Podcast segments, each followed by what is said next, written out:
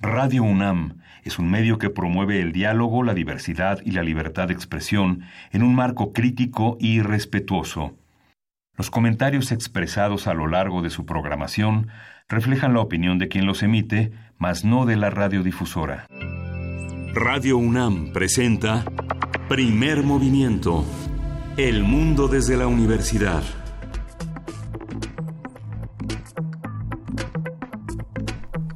Hola, buenos días. Hoy es 12 de septiembre, jueves 12 de septiembre y son las 7.06 de la mañana. Aquí en la Ciudad de México estamos en Radio UNAM, en la cabina eh, de Radio UNAM en primer movimiento. Berenice Camacho, buenos días, ¿cómo estás? Hola, muy buenos días. Miguel Ángel Quemain, buenos días, bienvenidos, bienvenidas. Iniciamos primer movimiento. Y pues bueno, ¿con qué, con qué empezar? Ayer, ayer que recordábamos una fecha importante, como lo es el 11 de septiembre, en el caso o para el caso del golpe de Estado en Chile eh, de 1973, para derrocar a Salvador Allende. Eh, pues en ese contexto yo quisiera retomar una nota entre Michelle Bachelet y Jair Mesías Bolsonaro, y es que, bueno, la cosa va así, ¿no? El, el, mandatario brasileño respondió a señalamientos de Michelle Bachelet, alta comisionada de Naciones Unidas para los Derechos Humanos. Ustedes saben que incluso para el caso de México, ella se ha referido en el tema de los derechos humanos de las personas migrantes. Bueno, eh, para el caso de Brasil, ella eh, dijo hace un par de semanas que el gobierno, la semana pasada, que el gobierno de Brasil no está logrando detener las muertes a manos de la policía mientras aumentan los asesinatos impunes de los ambientalistas, de los pueblos indígenas, eh, de los defensores de derechos humanos. Y ante esto, el jueves pasado, Jair Bolsonaro se burló, se burló de Bachelet por el golpe de Estado en Chile. Eh, respaldado por Estados Unidos, en el que Augusto Pinochet derrocó al gobierno electo democráticamente de Salvador Allende, ustedes lo saben. Eh, lo que dijo Bolsonaro fue que ella, Bachelet, ahora con la agenda de derechos humanos, dijo, me acusa de no castigar a los agentes de policía que están matando a muchas personas en Brasil. De eso me acusa. Ella está defendiendo los derechos humanos de los vagabundos. Ella dice aún más, dijo que Brasil está perdiendo su arena democrática y le dice Señora Bachelet, si el pueblo liderado por Pinochet no hubiera derrocado a la izquierda en 1973, incluyendo a su padre, hoy Chile sería hoy Chile se parecería a Cuba. Eso fue, esa fue la declaración de Bolsonaro muy dura, pues hay que recordar que después del golpe de Estado, donde murió Salvador Allende, la misma Michelle Bachelet fue eh, arrestada y torturada junto con sus padres. Su padre, Alberto Bachelet, de hecho, murió en prisión eh, algunas estimaciones calculan al menos unas 3.000 personas asesinadas o desaparecidas eh, por la dictadura. Y, y, pues bueno, de ese tamaño, de ese tamaño las declaraciones, yo le voy a poner eh, despreciables de Jair, Jair Bolsonaro, eh, que no, no sé ustedes, pero a mí este personaje no deja de sorprenderme y tal vez por eso vengo a compartir cada que eh, tengo posibilidad pues lo que está ocurriendo, ¿no? Lo que está ocurriendo con el presidente de un país tan importante en América Latina como lo es Brasil, Miguel Ángel. Sí, bueno, fue muy conmovedor ayer la reunión eh, en Chile para conmemorar estos 46 años de esta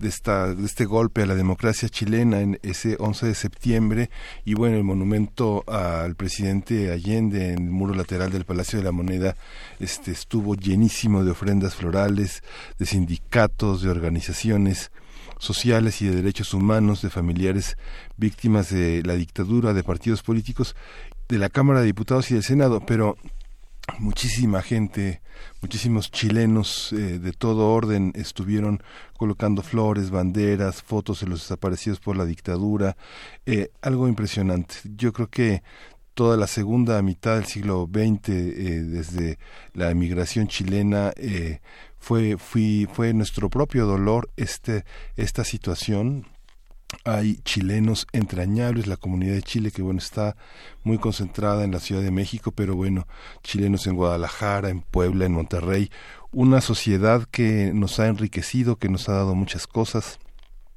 chilenos entrañables en todo el mundo, que nos reconocemos con los mexicanos, que nos abrazamos, algo que pasó eh, muy significativo en esta, en esta conmemoración fue que hubo una frase, dice, la culpa no se hereda, yo escojo mi vereda.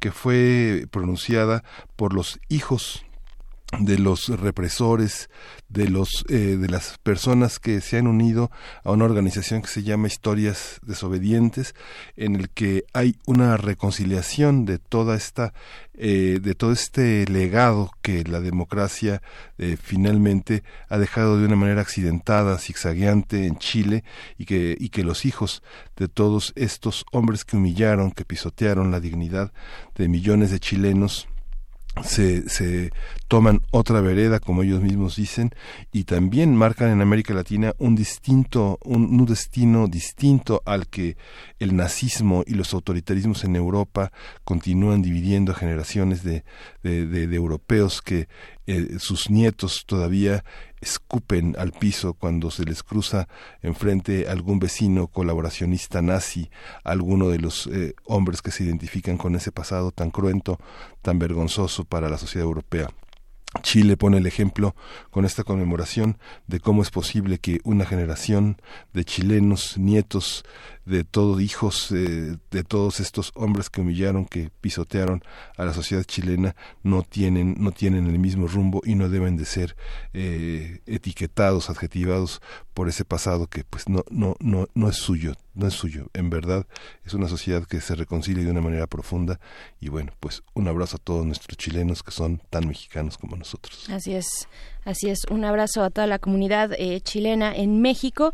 Y pues bueno, eh, iniciamos así. No sé si tú quieras compartirnos algún algún otro tema, Miguel Ángel, nos vamos ya de largo. Sí. sí, nos vamos entonces con, eh, bueno, invitándoles, por supuesto, a que ustedes nos compartan sus opiniones que nos digan, bueno, cómo recuerdan también este ese momento, aquellos que pudieron vivirlo desde acá o desde algún otro punto, ese golpe de estado. Eh, no quisimos dejarlo pasar y, bueno, lo traemos a cuento a través de lo que de algo muy actual, como es la situación en en, en aquel país, en Brasil, y las declaraciones Qué duras declaraciones, de verdad. Qué, qué fuerte que diga eso de esa manera hacia Michelle Bachelet. Sabemos que es una persona que le gusta provocar, lo hemos visto en distintas ocasiones, pero es, es, muy, es muy duro porque no se trata solamente incluso de la señora Bachelet y de su padre y, de la, y, y, del momento, de la etapa en la que estuvieron eh, presos en la cárcel, eh, bueno, que estuvieron presos y que después su padre murió también ahí en la cárcel, sino se trata de una comunidad, se trata incluso una comunidad más allá de Chile, una comunidad latinoamericana eh, que construyó la democracia, que ha construido y que continúa en, en ese camino. Y pues bueno, ahí está eh, esta, esta forma de retomar el tema que les proponemos esta mañana. Saludos, Mayra Elizondo, muy tempranito, nos manda ya eh, abrazos a toda la producción. Sí, Mayra siempre, siempre atenta y pendiente. Muy buen día, Mayra, en tus clases el día de hoy. Eh, arroba P Movimiento en Twitter y eh, primer movimiento en Facebook, así nos podemos encontrar.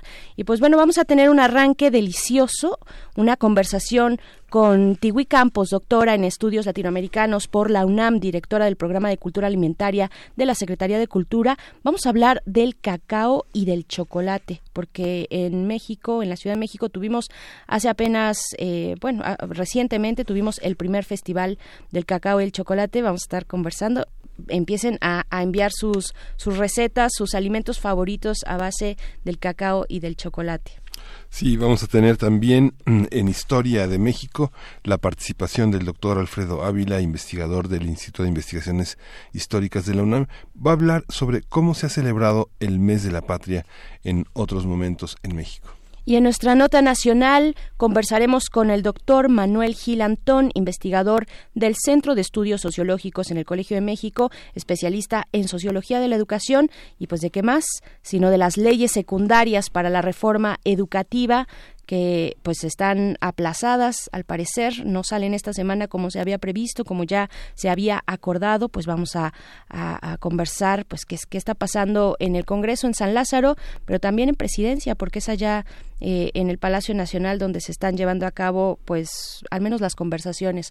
No sabemos si los acuerdos Sí, en la nota internacional vamos a tener los residuos de Fukushima y la responsabilidad de Japón en esta situación. Vamos a contar con el comentario del doctor Epifanio Cruz.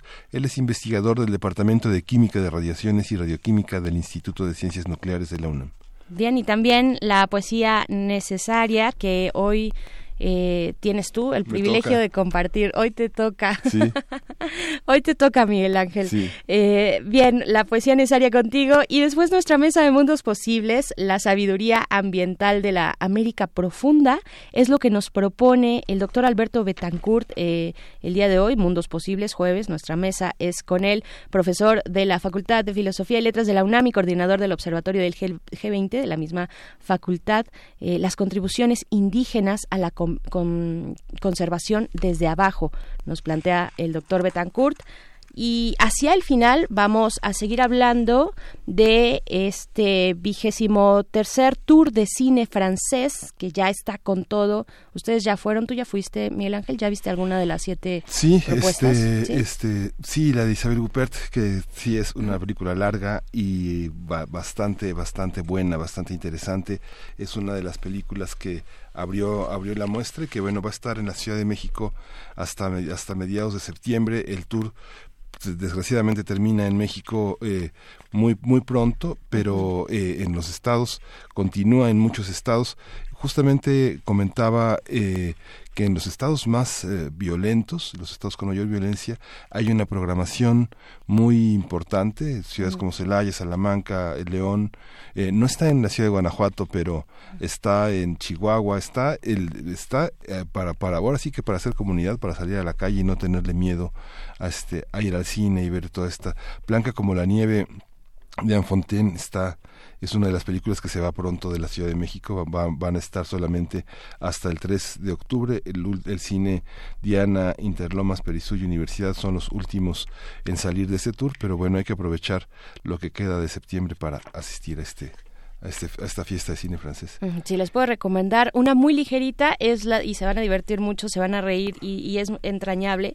Es eh, la película de Cyrano de Bergerac, de, el autor de Cyrano de Bergerac. Eh, pueden ir además en familia, es una película que eh, pueden disfrutar entre en, en, familia y pues bueno vamos vamos ya con música. Esto es de Modest Mouse, la canción es King Rat, el rey rata.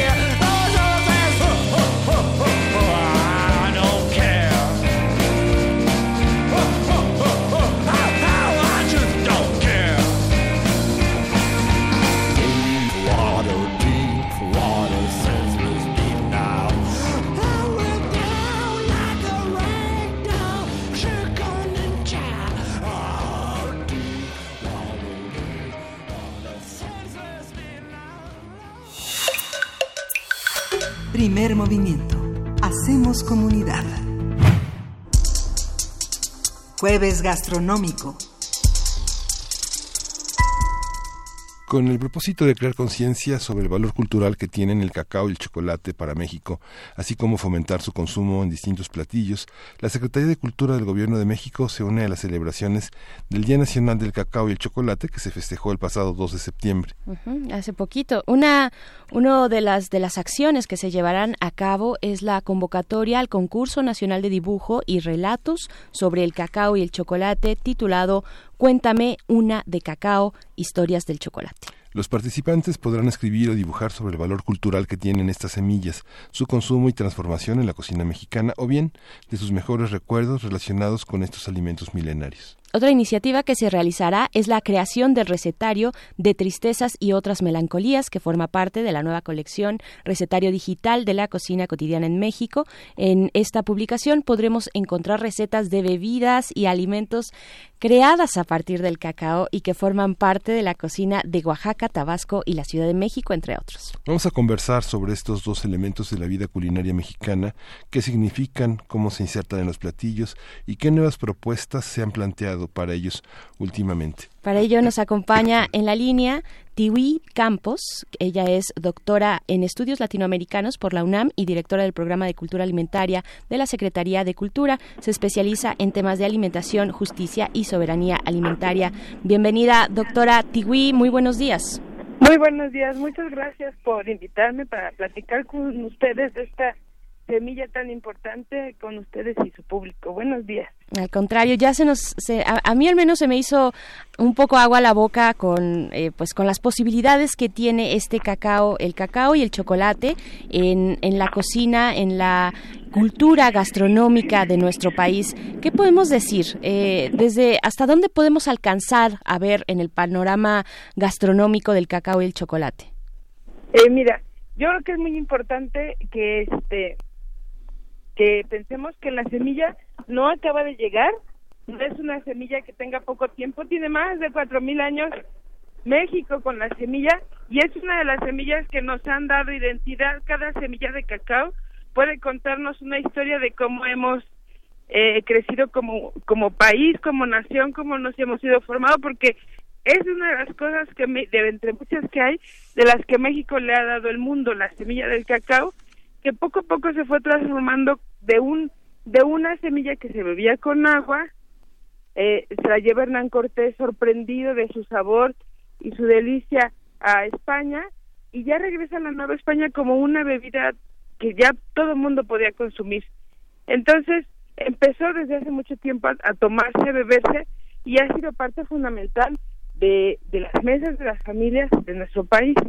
Tristemente, por crisis ambientales, por cuestiones de plagas, se perdió el consumo y ahora pues tomamos, si no, no chocolate puro, pues tomamos una bebida muy parecida al cacao, que nos sabe rico, pero no es cacao y no nos nutre. Y la idea de este programa de cultura alimentaria y la cuestión del cacao es que volvamos a retomar nuestras semillas, no solo como una cuestión de identidad y que qué bonito y romanticemos las semillas, sino que es una solución a nuestros graves problemas de salud, pues como obesidad, este, hipertensión, diabetes, sino que la semilla nos puede ayudar en muchísimas cosas, ¿no? Entonces, esto, el concurso que a mí me parece de las cosas, no porque lo hagamos nosotros, sino porque me parece muy importante que a los niños y los jóvenes desde el principio los estemos orientando en que el cacao es una de las bebidas más importantes y que ellos tienen muchas cosas que decir y que son los que van a transformar este país.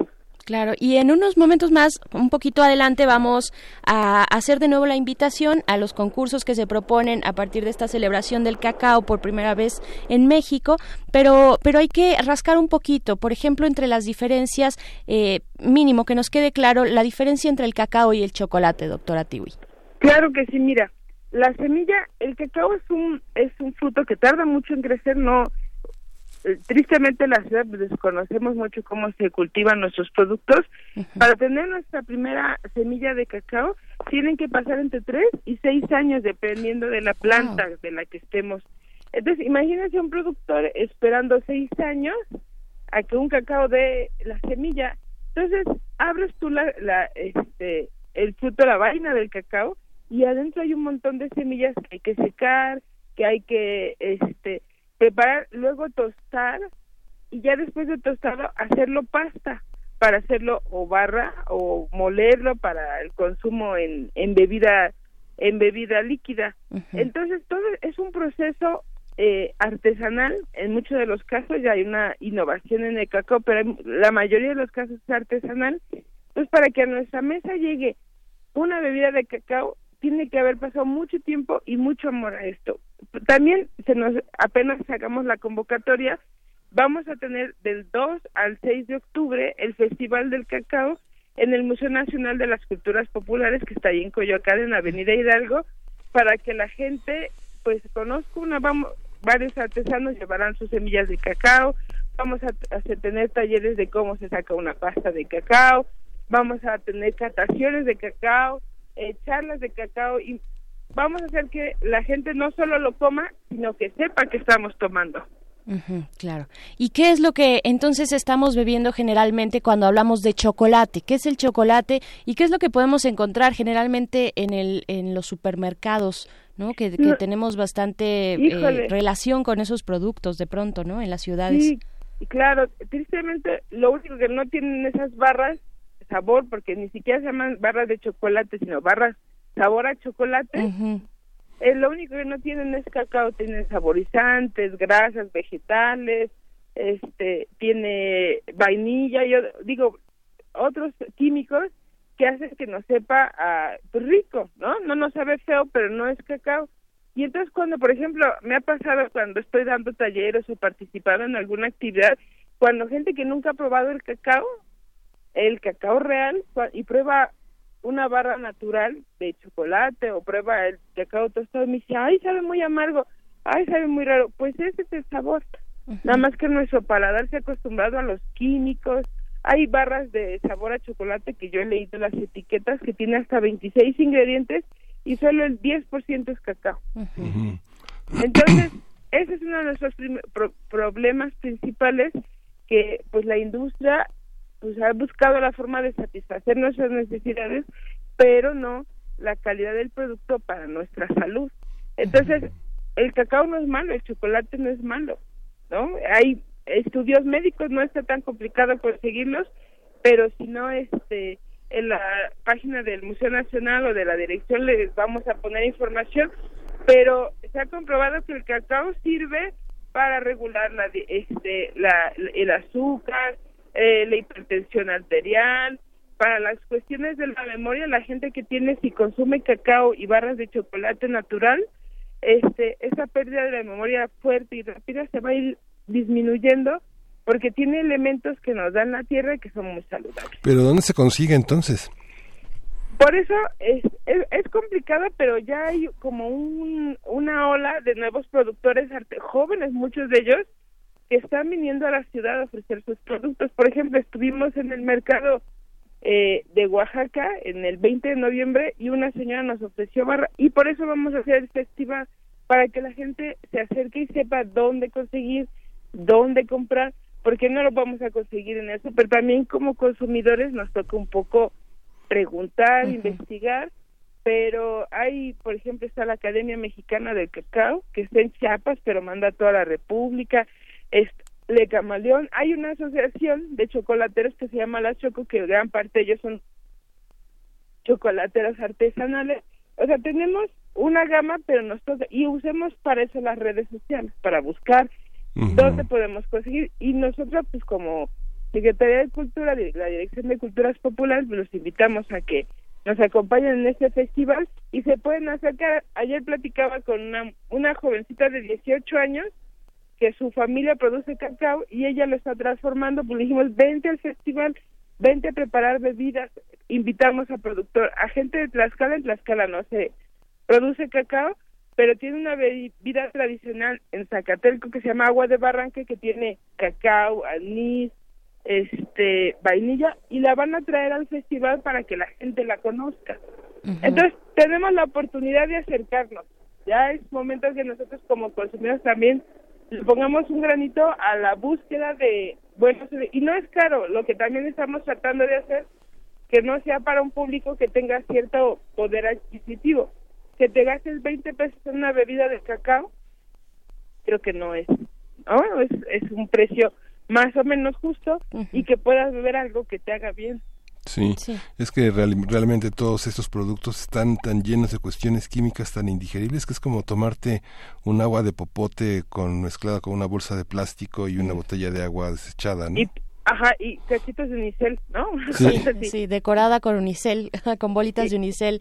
Eh, doctora, entonces no es caro. Nos dicen no es caro porque, claro, yo entiendo y es muy interesante cuestionarnos y creo que lo hemos hecho recientemente las formas en las que consumimos y, por supuesto está el supermercado, estas tiendas eh, en cada esquina donde podemos acceder fácilmente a, otros productos que no necesariamente nos están haciendo eh, un bien a la salud y hay que buscar, hay que rascar un poquito, hay que, hay que observar lo que está ocurriendo también en nuestro entorno. Hay, hay muchos mercados alternativos, digamos, donde los productores van directamente y ahí se puede hacer un buen negocio e ir constante por nuestros productos. Pero el hecho de que la cosecha del cacao lleve eh, esa cantidad de tiempo tan tan prolongada no lo hace costoso este no lo hace costoso porque ya cuando el cacao empieza a producir, lo que hacen muchos productores, digo, hace mucho que no tenemos una plaga tan fuerte, pero lo que hacen productores es que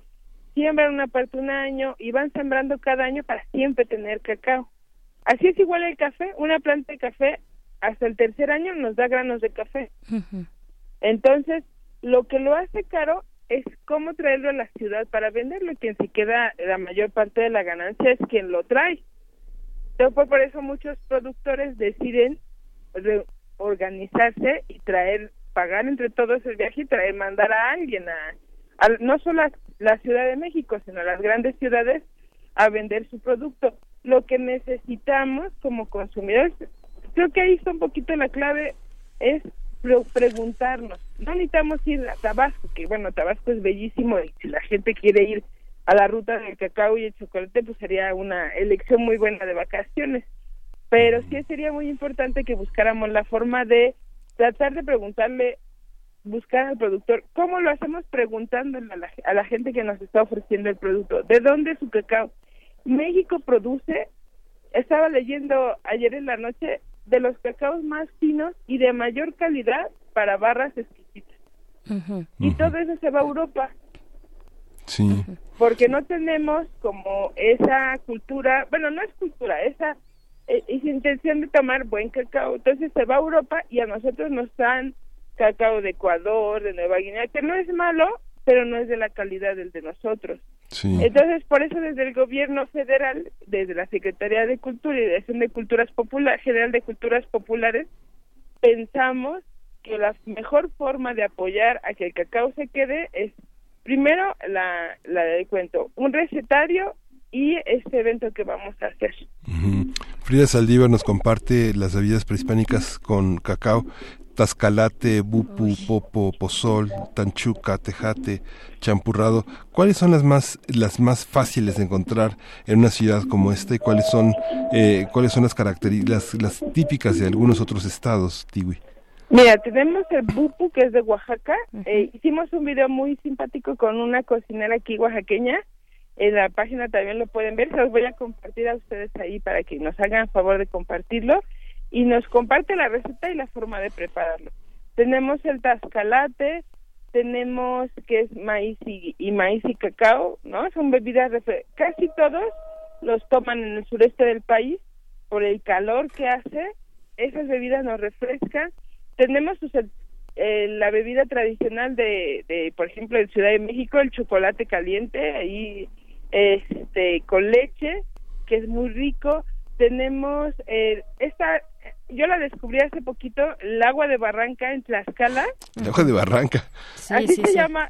Pero si ustedes van a Tlaxcala, al centro de la ciudad, y en todos lados venden agua de Barranca. Es impresionante, porque las señoras lo preparan ahí, lo están espumeando y pues son ecológicamente o sostenibles porque te lo vendes de una jícara, entonces estás en en, en el Museo este, Nacional de Tlaxcala y tomándote tu, una bebida tradicional de muchísimos años de Tlaxcala, ¿no? Entonces, este, tenemos como esa, y ya hacia el norte del país, pues ya es más como bebida caliente, ya no la toman con maíz o con chile, pero tenemos que buscar esas bebidas que nos que nos platicas, pues son las más tradicionales y no son difíciles de preparar, tal vez lo complicado porque nos han este el tiempo dentro de la cocina lo hemos cada vez es más reducido, pero si compramos un poquito de de, de barrita de, de chocolate y un agua, este son tradicionales, por ejemplo en Oaxaca el chocolate en agua con un pan de yema en las mañanas, bueno, es uno de los desayunos más ricos y más completos que podemos tener.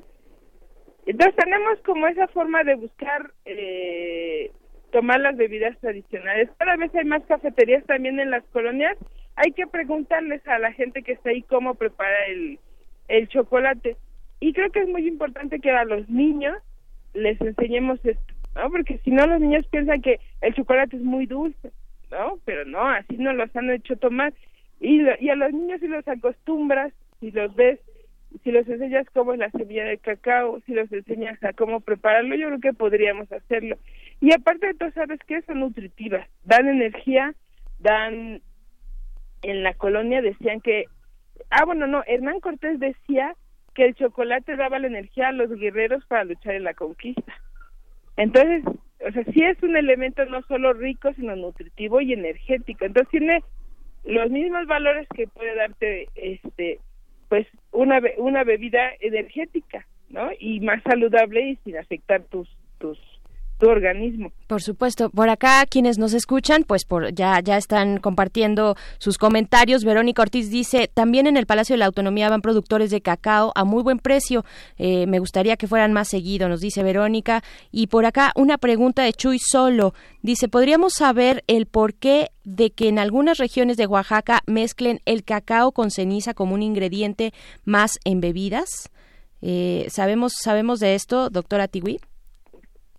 La verdad, ahorita no tengo este esa bebida, no sé cuál sea. ¿No te pusieron el nombre? No. No. Pues no, mira, muchas veces lo la cuestión es, es como para pintarlo o para darle mayor volumen a la espuma. La verdad, desconozco cuál sea esa bebida que, que nos están hablando de Oaxaca. Ojalá nos pudieran compartir.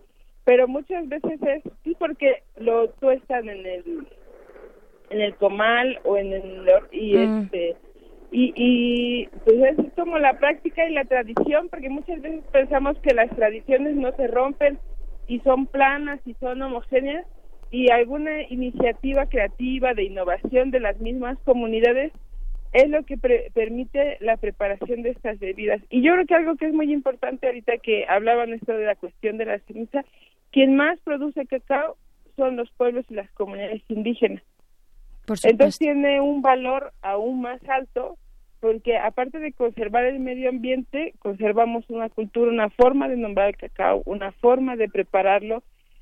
Estuve yo en Salto de Agua, que es en Chiapas, ahí muy cerca de Palenque, y son productores de cacao. Y ahí, por ejemplo, no lo tuestan tan fuerte y sale una bebida no tan no tan fuerte, tan amarga, pero es una bebida energética que ellos tienen mucho tiempo preparada y antes la bebían más fría, ahora la beben un poco más caliente pues por la cuestión de, de atemperar, pero eh, regresando a lo de la ceniza, la verdad desconozco, no voy a Ah, pues acá quien, es, quien nos hace la pregunta, que es Chuy, Chuy Solo, dice que habla principalmente del, del tejate. Uf, delicioso el tejate. Ah, claro. Ahí yo, yo lo pongo hasta arriba de la pirámide ¿Eh? de mis gustos en bebidas con, con cacao, ¿no?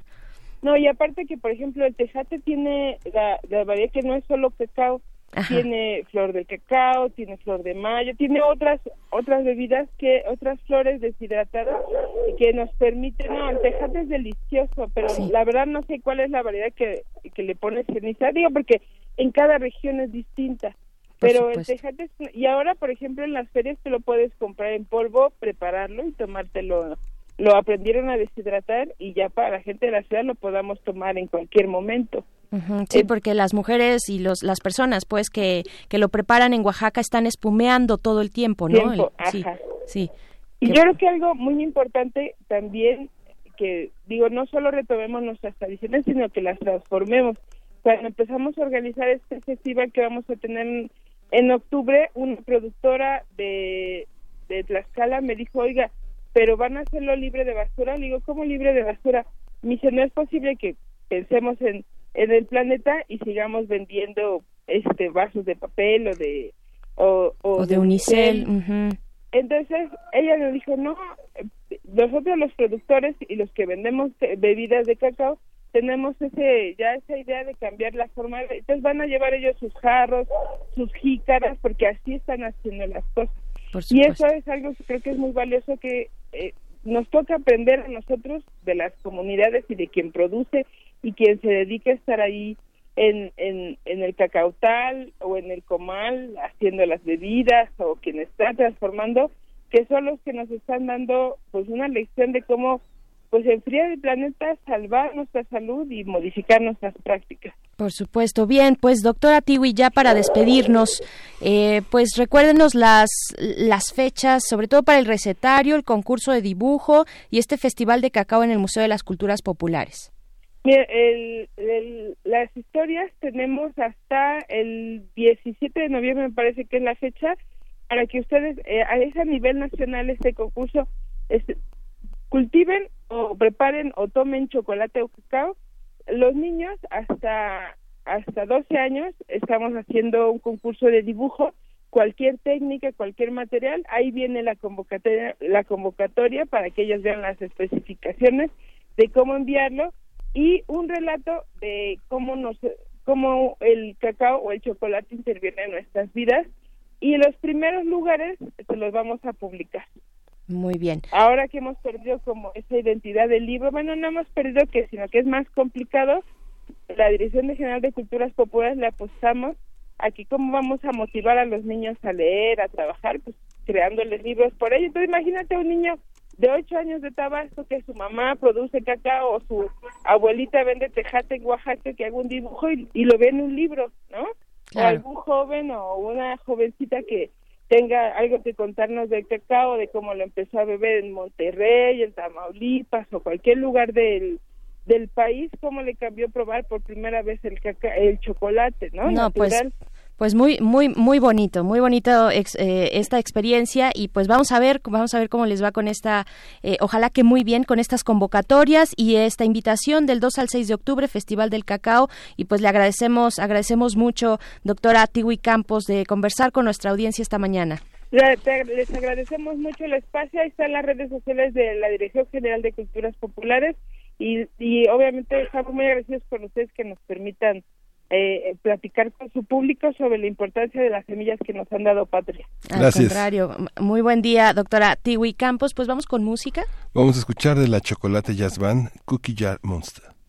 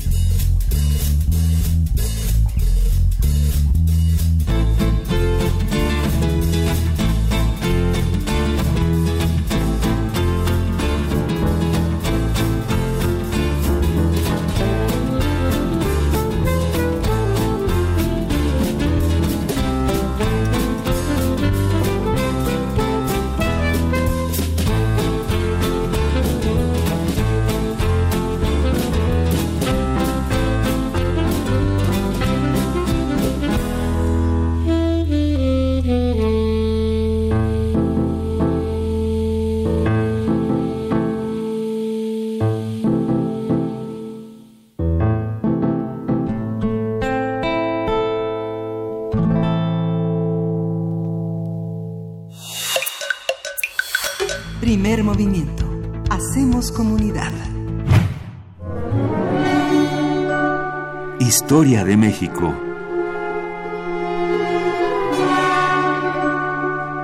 Y ya se encuentra en esta cabina, aquí en primer movimiento, cabina de Radio UNAM, el doctor Alfredo Ávila, quien es investigador del Instituto de Investigaciones Históricas de la UNAM, para hablar de un tema que ya estábamos esperando en esta sección.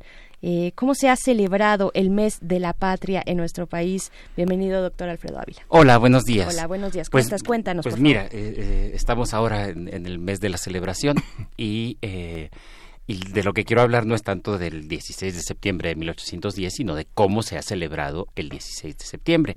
Y, y lo que hemos visto es que, que, en realidad es una tradición que se ha ido construyendo cada año y que, y que tiene, eh, tiene su razón de ser. Es decir, el hecho de que el grito se haga, por ejemplo, a las 11 de la noche del día 15 y no el 16 de septiembre, o que de pronto la gente diga, ah, es que el grito fue en la madrugada, como tratando de, de ponerlo en medio de la, del Ajá. 15 y del 16, cuando en realidad sabemos que el grito ocurrió en la mañana del 16 de, de septiembre, ni siquiera de madrugada. Y, y esto se debe en muy buena medida que desde muy pronto, tan pronto como en dos años después de, de, del famoso grito de, de, Dolores, Ignacio López Rayón, que estaba en Huichapan, en lo que es el estado de Hidalgo, eh, decidió que se tenía que conmemorar el grito de libertad, así dice el, el decreto. Y eh, para la conmemoración del grito de libertad, pues lo que organizó fue una, eh, un, una verbena popular con venta de antojitos y todas estas cosas que, que son típicas de, de, nuestras fiestas o de las fiestas tradicionales mexicanas. Y, por supuesto, la verbena se celebró como siempre se celebran, la víspera de la fecha en la que hay que celebrar. Mm. Entonces, la verbena empezó en la noche del 15 para celebrar el 16, pero empezó en la noche del 15. No se hacía, por supuesto, representación del grito, nadie tocaba la campana, ni gritaba Viva México, ni de estas, ni nada de estas cosas. Simplemente es la verbena popular, la noche del 15, y el 16 hay discursos patrióticos. Aquello debió haber sido bastante aburrido para la gente que, que iba, aunque son discursos patrióticos muy encendidos, muy, muy enardecidos. Y esa era toda la, toda la ceremonia. ¿no? Esto se siguió haciendo con altibajos, por supuesto, dependiendo de dónde los insurgentes tenían cierta presencia o no. José María Morelos también lo institucionalizó en 1813 en los propios sentimientos de la nación, establece que se celebre el 16 de septiembre y el 12 de diciembre, que son las dos fechas para Morelos más, más importantes. Y eh, fue ya después de la consumada la independencia cuando se empieza a armar el calendario cívico. Y en el Congreso, en el Congreso Constituyente, una de las primeras cosas que se decide es cuál va a ser el calendario cívico. Y ahí hay un enfrentamiento con Iturbide, porque a Iturbide no le caía muy bien Hidalgo, entonces eh, eh, no quiere que se celebre el 16, pero finalmente tiene que, que, aceptarlo. Y lo que sucede en el siglo XIX es que se mantiene esta tradición que les dije, es decir, se hace verbena popular la víspera del, del 16, es decir, la noche del 15, y luego hay discursos patrióticos. Eso era todo. Los discursos patrióticos en la Ciudad de México se hacían en la Plaza Mayor, en la Plaza de la Constitución, el Zócalo, como le llamamos ahora, o en la Alameda. Era, cada vez fue más frecuente que la gente se fuera a la Alameda a escuchar los discursos patrióticos del 16 de septiembre, lo cual ocasionaba que en la fiesta del 16 tuviera además también una celebración de día de campo eh, como es un día feriado, entonces la gente se iba a la Alameda a día de campo. Hoy nos parece un poco raro porque la Alameda está en medio de la ciudad, pero en aquel entonces hay que recordar que allí llegaba la ciudad y pues era salir para eh, eh, hacer picnic o, o, comida fuera de la, de la ciudad. Lo interesante del siglo XIX es que todo septiembre es mes de la patria, porque efectivamente había muchas cosas que celebrar relacionadas con la independencia en septiembre. Para empezar, el 16 pero también el 11 de septiembre, a partir de 1829, cuando los españoles intentaron reconquistar México, intentaron, eh, eh, su, es el último esfuerzo por mandar tropas para reconquistar y fueron derrotados un 11 de septiembre por Antonio López de Santana y Manuel de Meriterán. Y entonces esa celebración a partir de ese año se convirtió también en parte de las fiestas de la independencia. Y por supuesto el 27 de septiembre, que fue la entrada del ejército de las tres garantías en la Ciudad de México en 1821, también es otra celebración. Entonces septiembre tenía por lo menos estas tres fechas importantes de festividades por la, por la independencia, lo cual hacía que en realidad todo el mes se convirtiera en un mes muy patriótico de, mucho fervor. Y es cuando empiezan a aparecer en todo el mes pues las banderitas y toda la parafernalia tricolor que acompaña hasta ahora. Ahora es solamente 15 y 16, pero, eh, eh, pero de cualquier manera se quedó como todo el mes de la patria. Porque en realidad ahora el, otro festejo importante de este mes es el 13 de septiembre, que es eh, la gesta de los niños héroes, la, la, ocupación del castillo de Chapultepec por el ejército de Estados Unidos, pero no es propiamente parte de un proceso, del proceso de independencia, como si eran aquellas fechas. ¿Qué pasó con el 11 de septiembre? Bueno, el 11 de septiembre terminó desacreditado porque Santa Ana, que había sido uno de los ganadores eh, de la batalla de Tampico, eh, se apropia del festejo. De hecho, muchas de las, de las decisiones importantes que tomó Santa Ana decidía firmarlas un 11 de septiembre para poder eh, conmemorar la victoria. Y entonces, claro, cuando Santa Ana cae en descrédito después de su dictadura, pues es una fecha que los demás gobiernos deciden borrar para ya no celebrarla. Y lo que pasa con Iturbide es un poquito más complicado. La, celebración de Iturbide siempre se nos enseñó que los liberales querían a Miguel Hidalgo y los conservadores querían Iturbide. Eso no es verdad. Había liberales que celebraban las dos fechas y hay conservadores como Lucas Alamán a los que Iturbide tampoco le caía muy bien. Entonces no, no, no es que fuera tan simple. Pero lo que sí es verdad es que ya a partir de la guerra de reforma, los liberales se decantan por eh, la celebración del 16 de septiembre. Y es la celebración que, va a continuar y va a continuar con liberales y con conservadores también. Es, es, algo muy curioso porque los propios conservadores hay que recordar que Maximiliano también celebra el 16, el 16 de septiembre y es con Maximiliano con el que se introduce además eh, una característica peculiar de, de esta celebración que es el grito es que el jefe del Estado, en ese caso Maximiliano, ya no solamente sea el discurso patriótico, sino que aparezca gritando viva México y vivan los héroes y vive Hidalgo y viva Morelos y, los que nos dieron patria y libertad. A partir de ese momento Juárez no lo recupera, Juárez sigue con la vieja tradición, celebrando la verbena el 15 y, y, la fiesta el, el 16, la, la, celebración oficial el 16, y será ya en el porfiriato cuando eh, se recupera esta idea de Maximiliano de gritar vivas, eh, además con el añadido de que el cumpleaños de don Porfirio era el 15 de septiembre y entonces pues son dos fiestas, es la fiesta del presidente y es la fiesta del cumpleaños de la patria, de manera que, que, que se mantiene. Pero ojo, no es Porfirio Díaz el que mueve la fecha al 15 sino que ya venía desde antes celebrándose, empezando la celebración la noche del, del 15. Esa es una tradición muy, muy anterior. Y bueno, a partir de, a partir de ya de los gobiernos de la Revolución Mexicana, queda institucionalizado y como sabemos, cada presidente le va agregando alguna cosita. particularmente al grito pero no solo al grito, sino a toda la celebración. El tema de, los fuegos pirotécnicos o el tema de las fiestas que se hacen justo antes del, del 15. Me parece en ese sentido que lo que vamos a ver ahora eh, eh, con el gobierno de, Andrés Manuel López Obrador, que ellos presumen que están haciendo una cosa muy nueva, pues la verdad es que también sí es muy nueva, igual que fue muy nuevo lo que, lo que se venía haciendo. O sea, siempre hubo un agregado a la celebración. Eh, más allá de que ahora es la televisión oficial y no una concesionaria privada la que se va a encargar de las transmisiones, pues en realidad habrá cosas novedosas como ya se venían haciendo también en, en otras en otras eh, en otros momentos no hay que recordar que cada presidente además tenía su propio santoral patriótico y agregaban allí eh, eh, el, héroe de su de su preferencia. Incluso a veces metían Carlos Salinas metió a Zapata por ejemplo en un grito. Salinas tenía una fuerte admiración por Emiliano Zapata y lo mete allí aunque no tenga que ver con la independencia. Y lo mismo pasa con muchos con muchos otros que gritan vivas a la democracia y, cosas como cosas como esta recordábamos lo impresionante que fue la celebración de Díaz, ¿no? Recordaba un álbum que hay en el Archivo General de la Nación que está digitalizado, que es un recuento de las obras. ¿Por qué, por qué celebrar con tanta obra en ese, en ese momento? Bueno, porque fue el centenario. Es decir, se trató de, se trató del centenario, pero, pero hay además otra razón prácticamente desde que Porfirio Díaz llegó a la presidencia, él sabía que él estaba haciendo, voy a, voy a usar los términos que usa el gobierno actual, Porfirio Díaz sabía que él era la tercera transformación de México.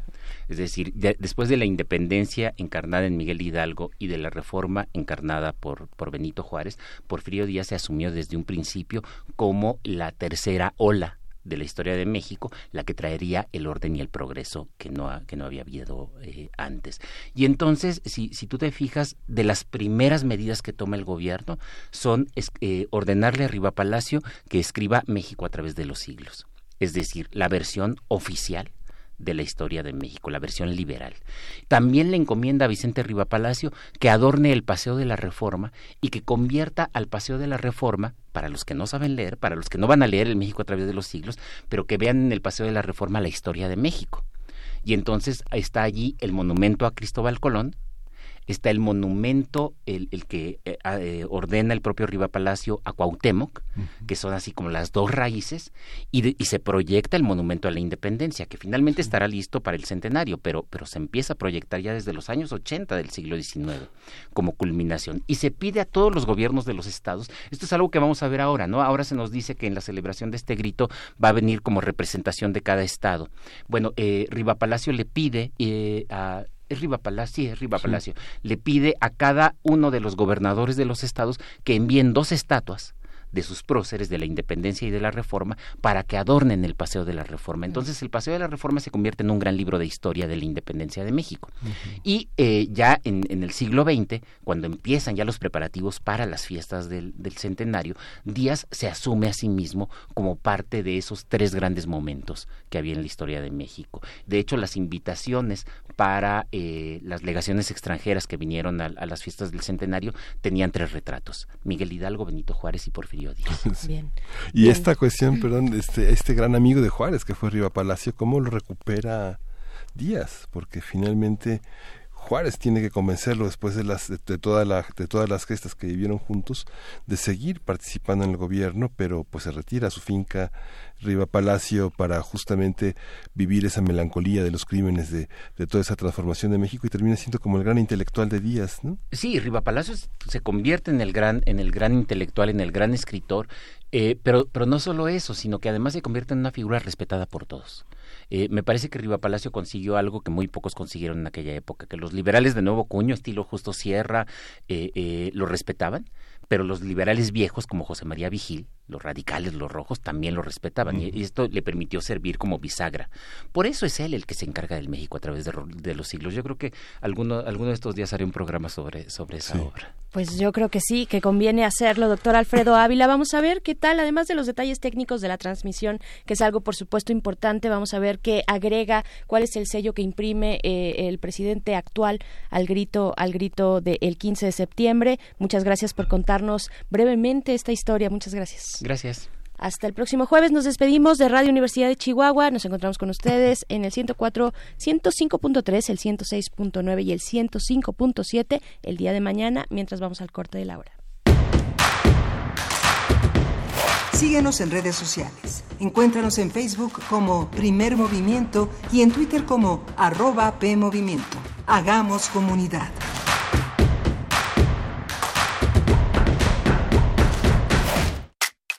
Info Ciudad de México presenta Voces por la Transparencia. En la voz de Maestro Julio César Bonilla Gutiérrez, comisionado presidente del Info Ciudad de México. Frente a los principales desafíos de nuestro tiempo y de sus distintas lecturas, la transparencia nos posiciona como un sector estratégico para enfrentar con inteligencia institucional, creativa e innovadora la corrupción.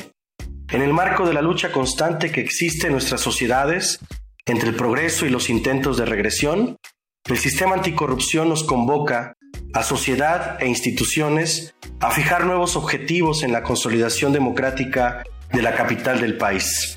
Hoy, en la Ciudad de México tenemos una oportunidad histórica para reinventarnos en la identidad que recrea nuestra pluralidad. Juntas y juntos, hagamos la nuestra.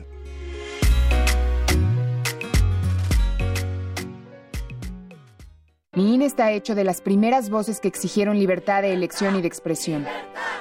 Mi INE está hecho de esas cosas del pasado que no queremos repetir y del futuro que queremos construir. Mi INE cumple 29 años de garantizar el derecho a elecciones libres y que todas las voces cuenten. Mi INE es lo que soy.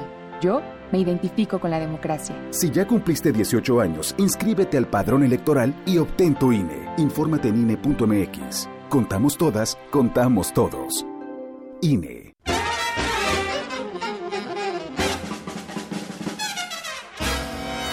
Música de fuego y fragua, de cacerías, funerales, bailes y salas de concierto. Hoy escuchamos sus historias. Viento de bronce. Un programa de Juan Arturo Brennan. Acompáñanos en un recorrido por todos los géneros y todos los estilos de la música de trompeta. De lunes a viernes a las 6.40 de la mañana o escucha la repetición a las 3 de la tarde. 96.1 de FM. Radio UNAM. Experiencia sonora.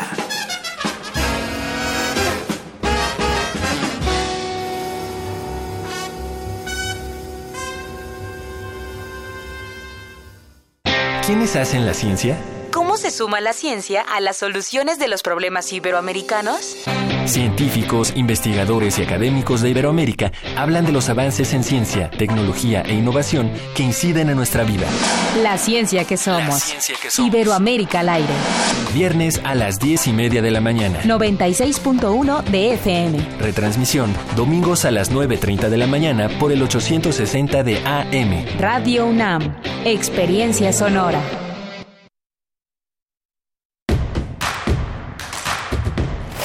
Queremos escucharte.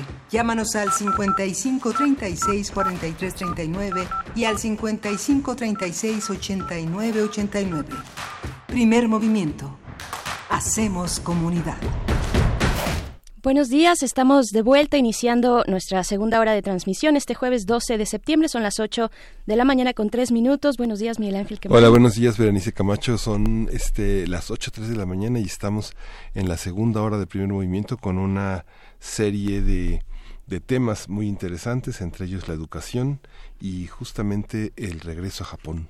Así es, vamos a tener una nota nacional con el doctor Manuel Gilantón en unos momentos más para hablar de las leyes secundarias de esta reforma educativa y pues todo el ambiente eh, político que se ha generado en torno de un tema transversal para la realidad de nuestro país. Gracias a quienes nos escriben, Verónica Ortiz vuelve a recomendarnos el agua de mazorca, dice, de cacao es deliciosa, el agua eh, perdón, el cacao garapiñado, bueno, por supuesto también. Eh, díganos también, compártanos sus recetas, por favor, compartan, hagamos comunidad a partir del el cacao en este, en este jueves, en este jueves que al menos en la Ciudad de México, pues es un jueves nublado, un jueves húmedo. Eh, no sé si en alguna zona de la ciudad esté por ahí chispeando un poquito, pero sí se antoja ponerse un, un buen, un buen abrigo. Les saludamos también a quienes nos sintonizan a través de la radio Nicolaita en el 104.3. Saludos, saludos Morelia, saludos a la Universidad de San Nicolás de Hidalgo.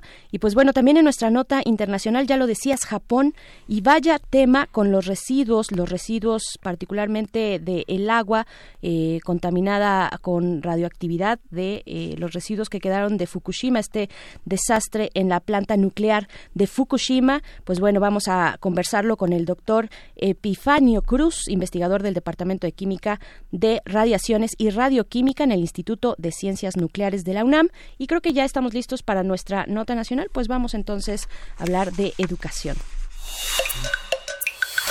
Primer movimiento. Hacemos comunidad. Nota nacional. La reforma educativa aprobada en mayo pasado estableció el 12 de septiembre como fecha límite para la aprobación de las leyes secundarias. Sin embargo, Mario Delgado, coordinador de la bancada de Morena en la Cámara de Diputados, dijo el pasado martes que no hay acuerdos entre los distintos actores para la aprobación perdón, de la Ley General de Educación, la de mejora continua de la educación y del sistema de carrera de las maestras y maestros. El legislador estimó eh, otras dos semanas para lograr los acuerdos. Mientras tanto, integrantes de la Coordinadora Nacional de Trabajadores de la Educación instalaron un plantón afuera del recinto de San Lázaro y han sostenido el martes y miércoles reuniones con el presidente Andrés Manuel López Obrador, de las que el periódico Reforma publica unas versiones bastante encontradas y bastante contradictorias. Así es, los maestros demandan, entre otras cosas, recursos a educación equivalentes al 12% del Producto Interno Bruto, también la basificación masiva de docentes que tienen plazas eventuales, así como la resolución de los pagos a maestros en Michoacán y en Chiapas. Y parece que se fueron con la bolsa llena. Haremos un análisis del estado de la conversación entre el CENTE y el gobierno mexicano para aprobar las leyes secundarias, en qué van, qué esperamos que suceda, cómo operan los distintos poderes. Y está con nosotros el doctor Manuel Girantón, él es investigador del Centro de Estudios Sociológicos del Colegio de México y uno de nuestros grandes especialistas en sociología de la educación. Manuel, buenos días, ¿cómo estás? Hola, Miguel Ángel, ¿qué tal, Berenice? ¿Cómo están? Muy buenos días, doctor Manuel Gilantón. Pues bueno, eh, queriendo escuchar este balance, la lectura, yo creo que inicial de, del contexto en el que llegamos a la discusión de las leyes secundarias en materia educativa. Eh, ¿A qué debemos esta prórroga y cómo, cómo la debemos entender? Eh, bueno, para los que tienen más o menos mi edad, que no es mucha, pero sí algo, había una canción de un viejo grupo que se llama el Grupo Kansas, eh, muy bonita que se llama Polvo en el Viento, ¿no? Lost in the Wind. Y de verdad que regresa a mi, a mi mente y a mi propio sentimiento cuando me pregunto o alguien me, me hace favor de preguntar a ustedes cómo están las cosas. Eh, yo veo mucho polvo en el viento, háganse cuenta como que eh, a diferencia de otros momentos en que uno puede más o menos tener cierta claridad sobre tendencias, lo que hay ahora es, creo, eh, una serie de versiones, por ejemplo la de hoy de reforma, que eh, pactaron todo, que van a tener, este, la, la, coordinadora tendrá plazas automáticas, etcétera, ¿no? Y que el presidente dijo quiten la evaluación, incluso la evaluación diagnóstica, que es la versión de la versión de reforma de lo que dijo el representante, creo que de la sección 7 o 9 de, las, de la coordinadora. Eh, por otro lado, hay diputados, eh, digamos, que son afines al CENTE, otros al CENTE, otros independientes, y el, el eh, digamos, en esa polvareda que hay, ¿no?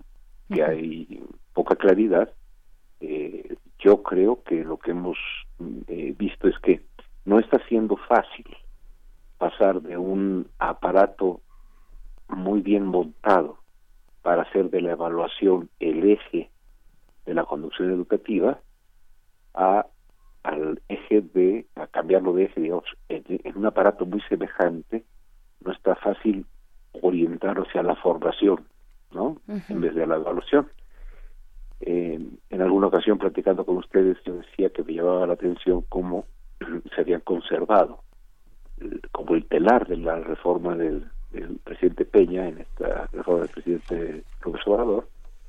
Y entonces casi casi que la pregunta es bueno y el organismo que va a sustituir al INE es decir que va a ser como el INE del pasado. Qué va a ser y la, segunda pregunta fuerte es, bueno, ¿y el sistema de, para, el, para el desempeño profesional docente, que antes era con base en la evaluación, etcétera, ahora cómo va a ser? ¿no? Y en esas dos cuestiones están dos de las leyes más importantes, la ley de la carrera de las maestras y los maestros, y luego, ya para lo del nuevo organismo, la ley del, le llaman comisión parece ser, o comité de mejora de, la, de mejora educativa. Y de trasfondo, la ley reglamentaria, la ley general de educación, que es la reglamentaria del artículo tercero. Entonces, con mucha sinceridad les diría que, atento a lo que sucede, lo que encuentro son versiones muy encontradas, eh, borradores y borradores y borradores de leyes que como que cada día van sufriendo modificaciones.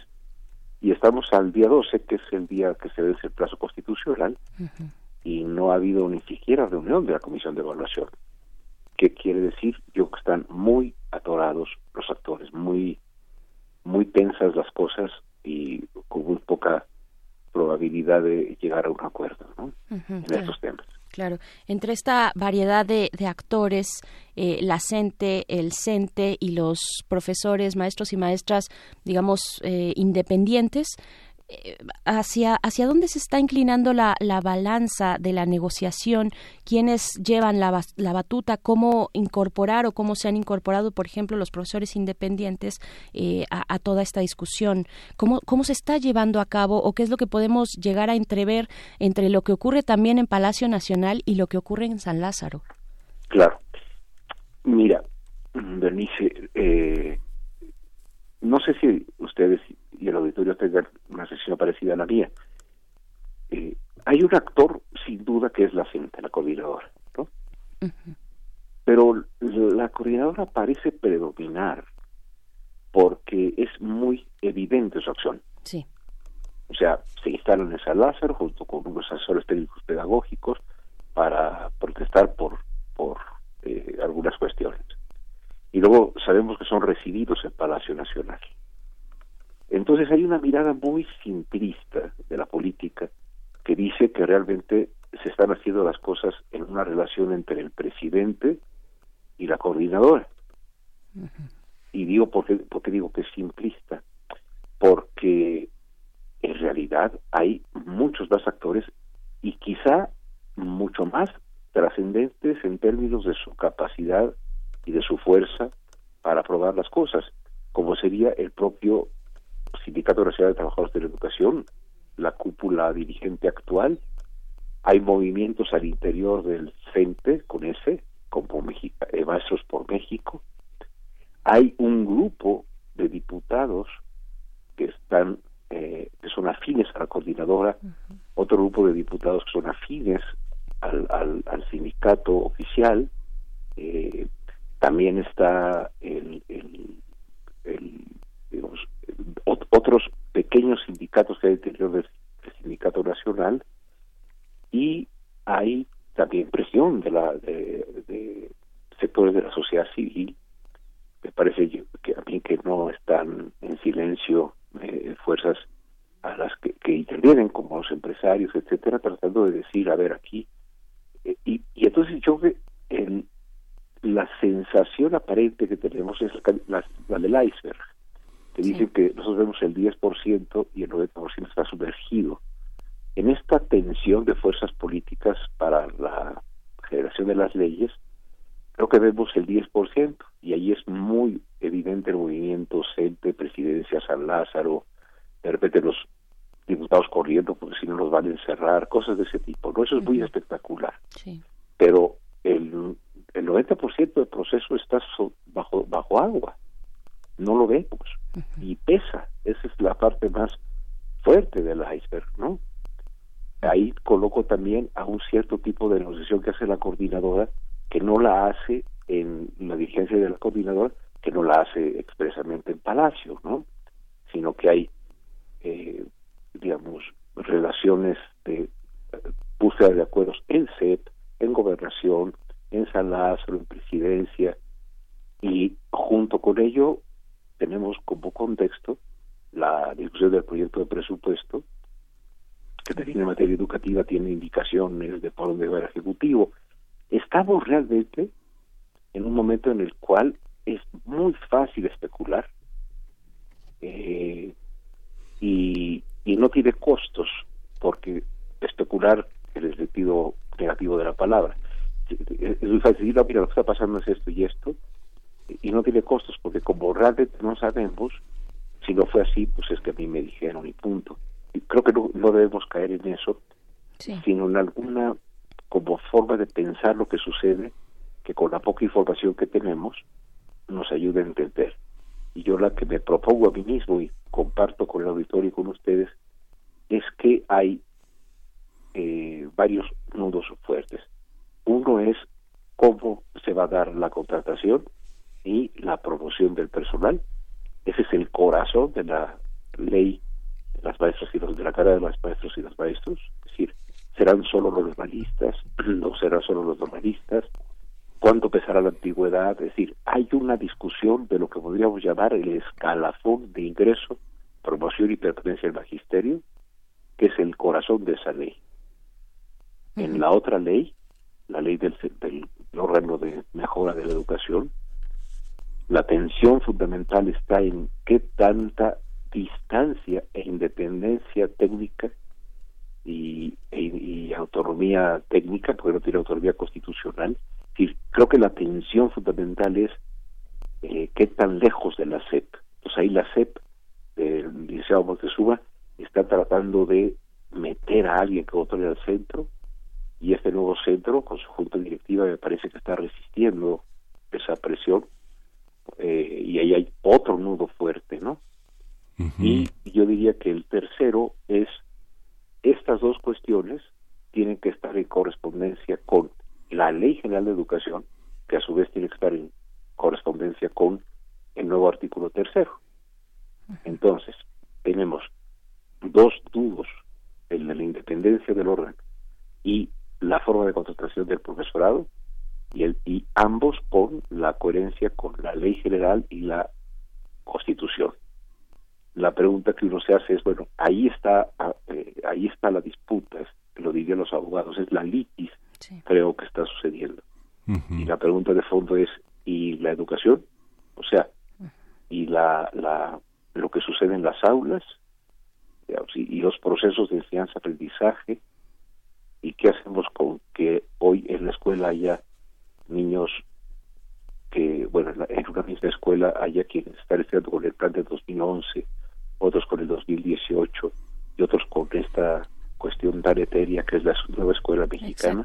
Sí, y, y pero parecen dos cosas como unidas, pero en realidad son dos aspectos que en el análisis también tendrían que separarse porque finalmente el tema de la reforma laboral y todo el aspecto sindical que conlleva eh, tiene en este conflicto educativo una de sus este uno de sus tardos más envenenados que es este esta parece eh, inevitable concesión que tiene que hacer el ejecutivo para garantizar cierta estabilidad en este proyecto porque por otra parte en la parte educativa este, circularon de una manera muy activa desde junio los resultados del Plan Nacional para la Evaluación de los Aprendizajes, lo de Planea, como una como un recordatorio de los retos que tenía que enfrentar esta administración, pero en julio pasado se hicieron ya las las encuestas, las pruebas y se dieron a conocer hace unos días y verdaderamente los los resultados son desastrosos, ¿no? El 55% de los alumnos en promedio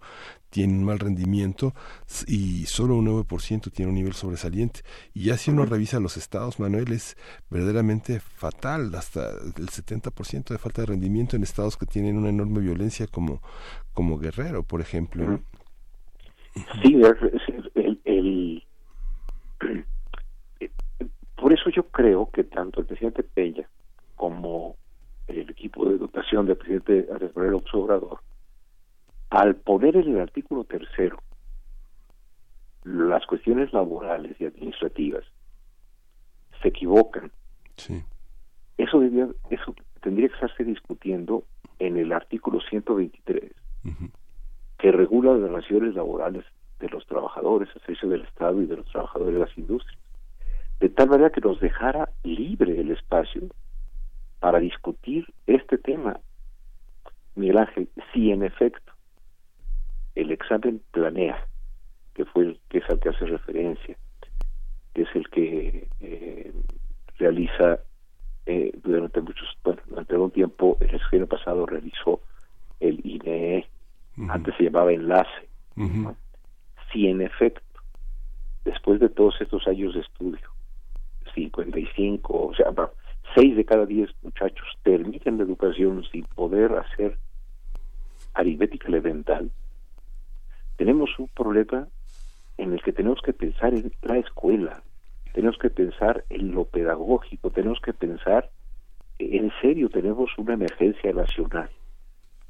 Y lo curioso es que esa emergencia nacional del proyecto educativo de, de renovación de las posibilidades de aprendizaje, concediendo o aceptando, como dicen, sin conceder que el examen mida bien lo que dice medir, pero ciertamente algo nos dice sin duda de que no está bien las cosas, estaríamos discutiendo eso en materia educativa y por otro lado, estaríamos en el artículo 123 y con las regulaciones propias del trabajo, de, las relaciones laborales, pues estarían dirimiendo cuál es la proporción de, de antigüedad, cuál es el papel del sindicato. Por ejemplo, ¿no? estrictamente en términos laborales, yo sería de la opinión de que el ingreso y la promoción en, lo, en la vida de los docentes y las docentes mexicanos, pues debería estar sustancialmente orientada por la evaluación de corte académico y que la función de los sindicatos es la de supervisar o garantizar al trabajador que los procesos, plazos y modalidades establecidas en la ley se cumplan.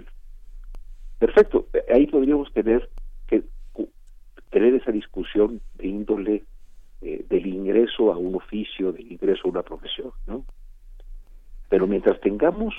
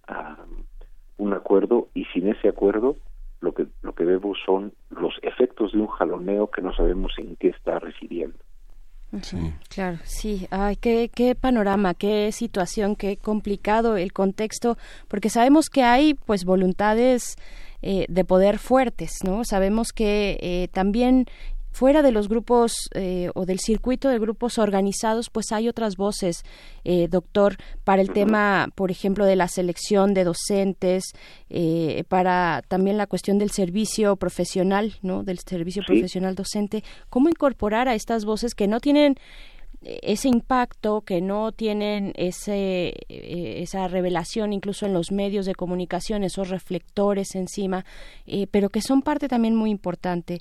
Me llama la atención, por ejemplo, en el tema de servicio profesional, eh, la preferencia que se, que, que, se plantea dar a normalistas y egresados de la, de la pedagógica ¿Cómo, cómo conciliar esta, a estos grupos tan, eh, pues, unos, unos organizados y otros que no, pero que tienen esta vocación también, que están ahí frente a grupo eh, cotidianamente y que saben de su quehacer eh, docente, pedagógico, educativo?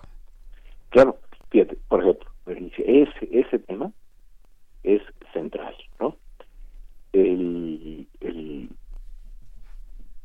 los, los actores que están, me parece, eh, que tienen la sartén por el mango y el mango también, ¿no? O sea, que están eh, en el juego de, tensión de fuerzas, eh, pues son más o menos los que hemos señalado, la, la dirección de, los directivos de la coordinadora, los dirigentes del sindicato nacional, este movimiento de maestros por México, otros grupos, diputados, ¿no? Ok.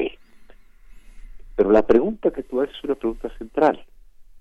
Eh, por eso, el, el, eh, bueno, hay que sostener la, la, hipótesis de que estamos, tanto en 2012 como ahora en el 18 y 19, ante una reforma más administrativa y política que educativa.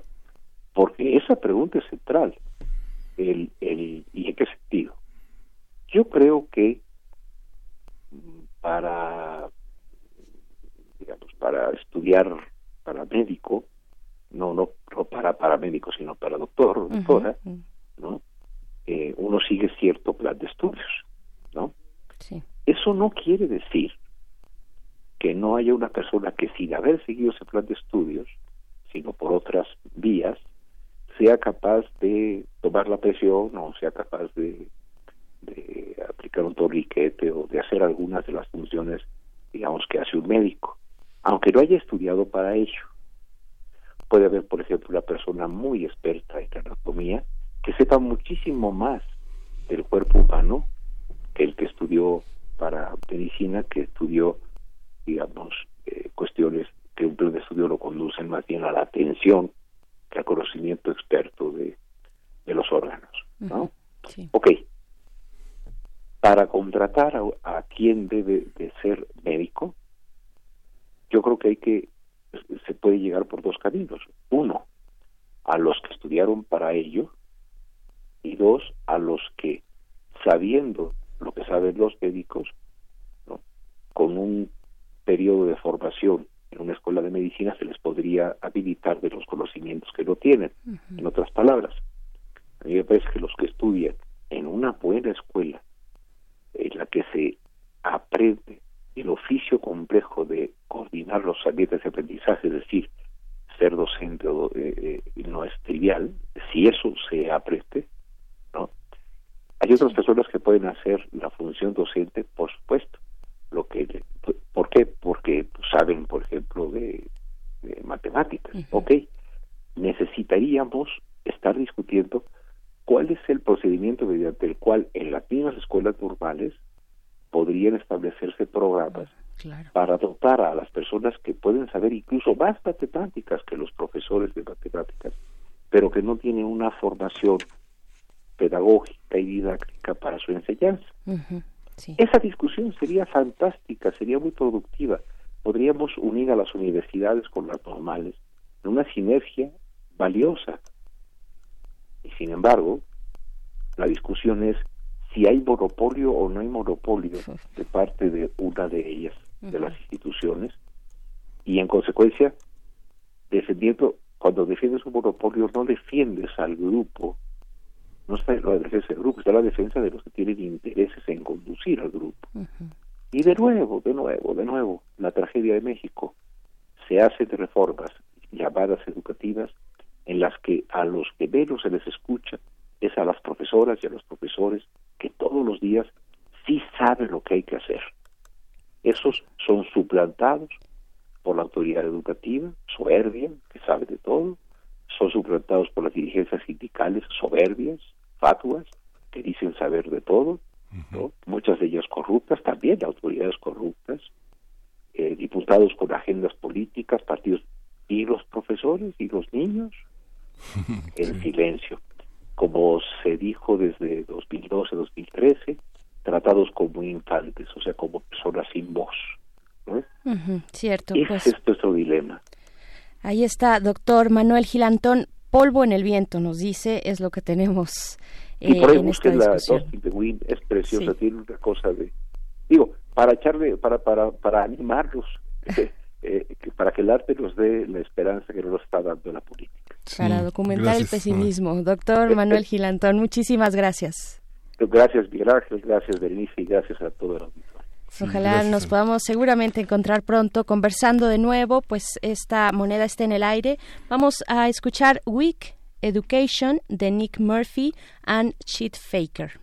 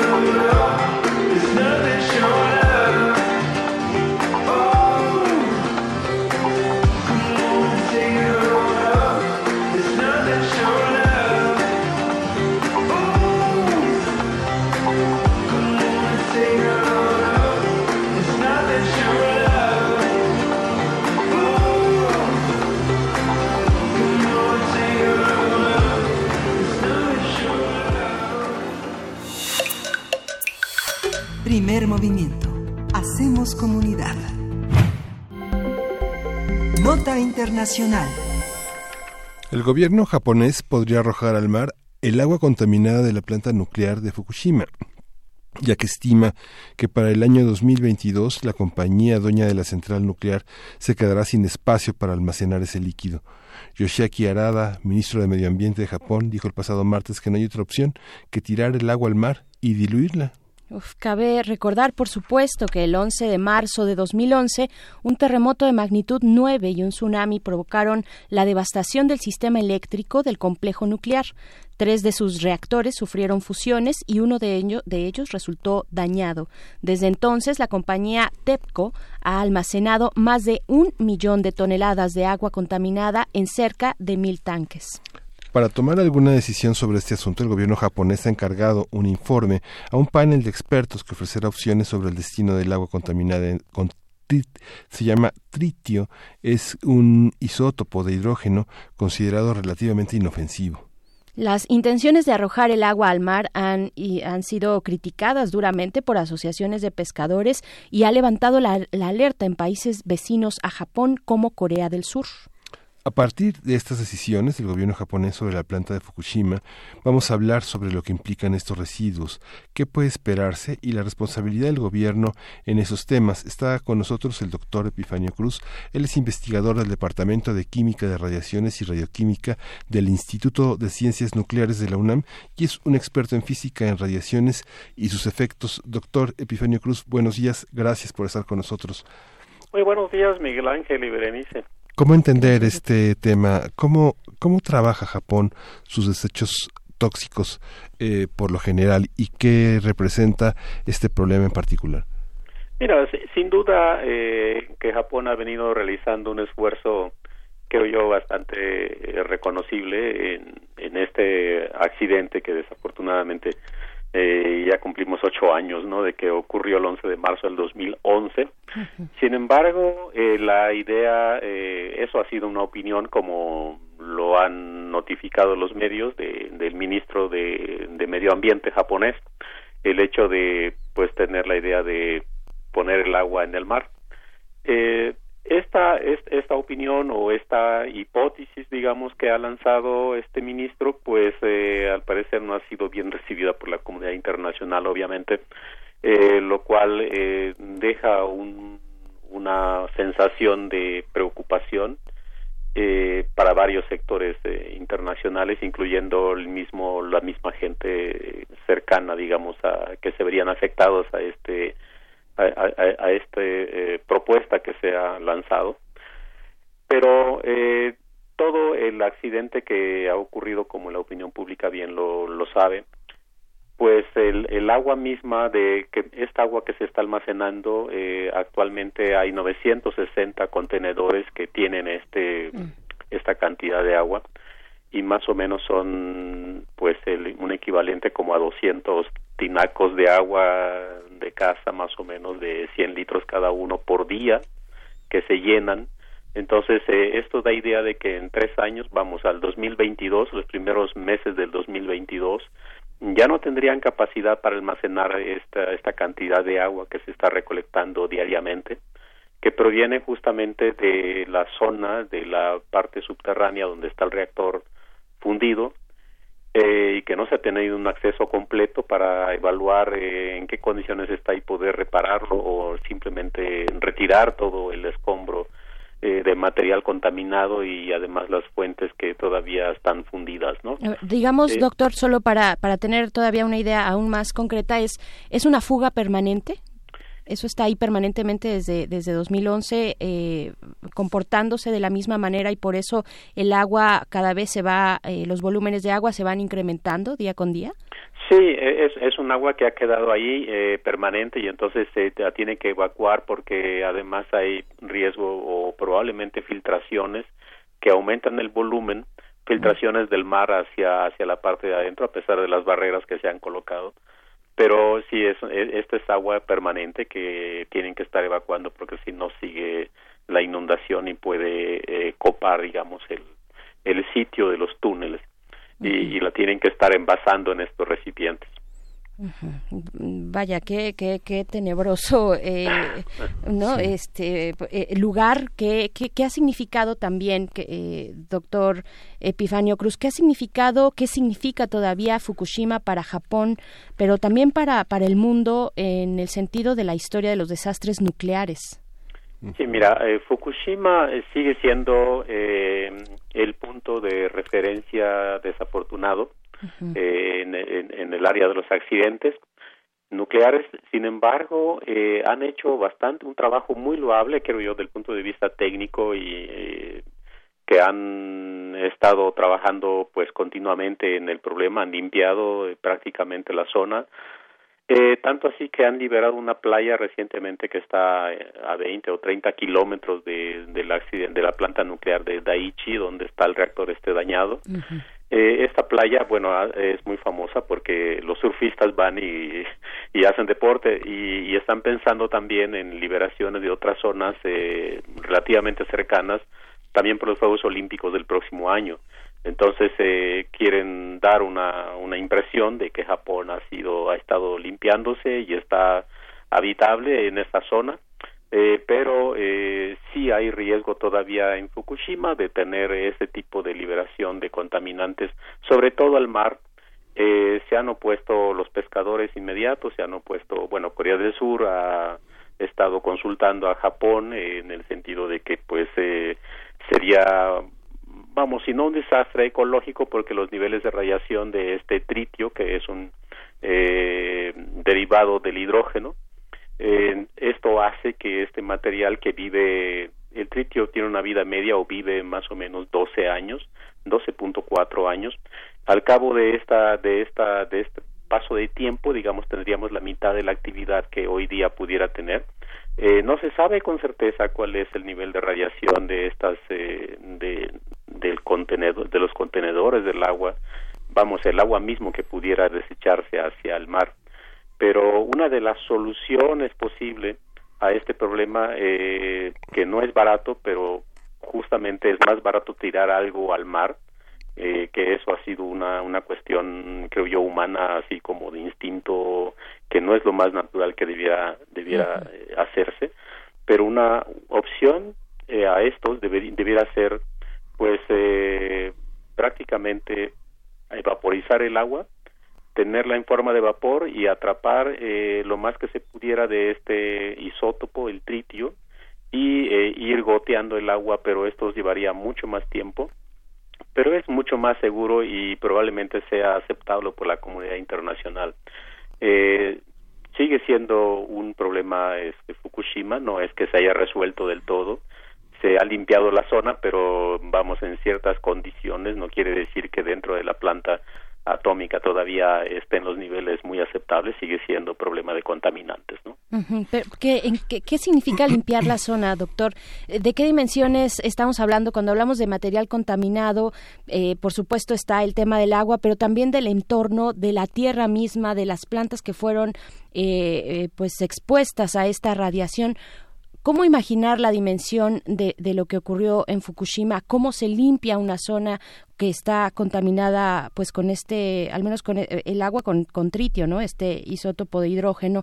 Pero, pero denos por favor una, una dimensión de, de, la contaminación que existe. La, una forma de descontaminar un, el, vamos, el medio ambiente es complicadísimo descontaminar por cualquier em, emisor contaminante que la haya tocado en el caso de los eh, materiales contaminantes nucleares en el suelo, por ejemplo, tienen que cavar alrededor de 5 a 10 centímetros, dependiendo del tipo de suelo, dependiendo del grado de contaminación que tenga. Recoger esa tierra y almacenarla, guardarla, etcétera, por un tiempo relativamente largo, dependiendo del tipo de material radiactivo que haya tocado el suelo o esté presente, porque estos también migran por la porosidad del suelo y en el caso del agua es un, es un asunto mucho más complicado porque se, se requieren pues eh, medidas de digamos recolectar el agua de mar o las muestras alrededor de la planta y mucho más allá varios kilómetros a la redonda eh, de agua para evaluar justamente el contenido no solamente de tritio también, también puede haber materiales dispersos que quedaron ahí eh, tirados o en contacto con el medio ambiente marino o acuoso y estos pueden ser desde cesio 137, puede haber otro, incluso algunos gases que se liberaron durante las explosiones de aquellos cuatro días del, seguidos del 11 de marzo eh, del 2011 pero esta es más o menos la forma en cómo se, se limpian, eh, se regenera, digamos, la naturaleza. Eh, creo yo que una, la, la, solución no es la única solución, como había dicho el ministro del Medio Ambiente japonés, tirar al mar, esa es una solución muy barata, eh, la tienen muy a la mano, pero creo yo que eh, sí lo, la comunidad internacional debemos tener una posición muy clara sobre pues que esa no es una solución adecuada no sí. porque va a impactar al, al, pues al ecosistema marino sobre todo y las corrientes de, de, marinas que tenemos en el mundo obviamente que también nos va a tocar la contaminación sí. entonces históricamente eh, déjate cuento rápido sí. en 1963 estamos hablando ya de 56 años, ¿no? Sí. eh, habíamos eh, la tierra o el, o el, o el ambiente eh, terrestre había tenido un pico muy muy enorme de carbono 14 que es otro de los materiales que se utilizan incluso se utilizan para para la ciencia para hacer datación por ejemplo de, de objetos de, de ecosistemas incluso la edad de la tierra misma se ha usado con materiales nucleares para datarla eh, o la edad incluso del sistema solar. Tiene aplicaciones eh, en la hidrología hay varias aplicaciones del carbono 14 del tritio también etcétera. Son son a fin de cuentas elementos radiactivos que pueden ser naturales o pueden ser artificiales generados por estos eh, reactores nucleares no pero en ese año del 63 tuvimos un pico muy enorme de carbono 14 y eso provino justo de las explosiones atómicas por las bombas que se estaban probando en el mundo. Eh, sin embargo, eh, son materiales relativamente diferentes, pero eh, hoy día, digamos, la cantidad de carbono 14 que tenemos como que puede ser un contaminante radiactivo también, porque es radiactivo, en exceso eh, nos hace daño, pero en el caso del tritio, eh, como tal, si lo, alguien lo ingiriera en el mar, eh, por alguna razón va a nadar o qué sé yo, eh, le puede, eh, es digamos, no químicamente tan tóxico, pero sí puede hacer daño. Eh, no nos puede dañar la piel si nos bañamos en el mar, pero tampoco es deseable. Si lo podemos evitar, pues hay que evitarlo, ¿no? Pero el, evitarlo no es ir no a nadar, porque tenemos el derecho de nadar, sino más bien es no tirar el agua contaminada al, al océano. Uh -huh. Entonces, una de las cuestiones de muy importantes es hacer conciencia en la opinión pública de que esto es un problema que tenemos a nivel global y que por eh, esa decisión, digamos, que la pudieran tomar en algún momento, cosa que es muy difícil de, de decidirla, pero eh, sí nos afectaría como un ecosistema eh, ya integrado, ¿no? Uh -huh. Hasta ahora hay una comisión especial en Japón que se está esperando una resolución, una opinión muy consensada, muy eh, académica, etcétera, eh, que evalúa también el efecto económico, eh, lo que va a costar todo este asunto, qué hacer con la cantidad de agua. Pero todavía no no se ha pronunciado, no eh, estamos a la espera de este tipo de pronunciamiento y ver en qué en qué dirección va eh, la solución. Y una de las soluciones posibles que tampoco es barata, decía yo, pues es justamente eh, vaporizar el agua, eh, tenerla en forma de vapor y capturar mediante resinas eh, especiales y atrapar el, el tritio que hay que pues volver a llevarlo a un cementerio nuclear, pero afortunadamente ese tipo de elemento decae en 12 años, tendríamos la mitad de la mitad, etcétera, ah, eh, sí. con cinco vidas medias, digamos, en 60 años prácticamente tendríamos de ya el nivel ambiental, ¿no? Que tenemos. Sí. Pero no no es eh, diluirlo y tirarlo al mar, porque entonces pues estaríamos contaminando el medio ambiente. Sí. Aunque esta historia es una historia benigna, es una historia digamos que light, porque finalmente desde 98 se le increpó a Japón eh, utilizar como basurero a países eh, menos desarrollados, pobres, ¿no? En 2006 toda la todo el conflicto que hubo con el tema de Costa de Marfil, de que lo utilizó como basurero, fue, este, aceptó Japón las, los reproches de la comunidad internacional y en 2007 hizo un acuerdo para darle a Filipinas grandes posibilidades de desarrollo, este, contribuir a sus avances, pero lo utilizó de basurero justamente de sus eh, de sus desechos eh, electrónicos y de, y de y de muchos materiales que sí son verdaderamente escandalosos, ¿no? Que y pues toda la parte de Filipinas ha sido como un, un gran basurero para muchos y la Unión Europea que justamente tiene como receptores a países muy pobres que los utiliza como basureros. Por ejemplo, Costa de Marfil, Congo, Somalia, India, Pakistán, Vietnam, este, Uzbekistán, todos, toda esta, todos esos países al norte, Kazajistán, Kirguistán, todo esto es como una, una constante de protestas de muchos eh, activistas ecologistas, ¿no? Todos esos residuos no saben qué hacer con ellos, ¿no? Claro, y detrás de ello el, el, concilio de, de, Basilea, ¿no? El convenio de Basilea, eh, doctor. Sí, eh, Mira, afortunadamente, bueno, primero desafortunadamente sí es muy cierto, eh, ha habido un problema histórico de las contaminaciones y no solamente por material reactivo, también por lo que mencionabas, ¿no? Eh, pero hoy día eh, de los problemas fuertes creo yo que sí el punto rojo es justamente estas aguas que están almacenadas y, y le tienen que dar solución, pero una solución mucho más adecuada que no siga siendo esa idea de pues el basurero está allá y hay que verterlo ahí, creo que no. Sí, en cuanto a los acuerdos internacionales, eh, digamos que hay varios, uno de estos también es el de Basilea y es el otro el de la Agencia Internacional de Energía Atómica, que tiene que estar también vigilando este tipo de, de conductas, eh, aunque los países tienen la obligación de cada vez que tienen un evento de catástrofe o accidente o incidente incluso con fuentes radiactivas, con eh, instalaciones nucleares, tienen que dar aviso a esta agencia internacional.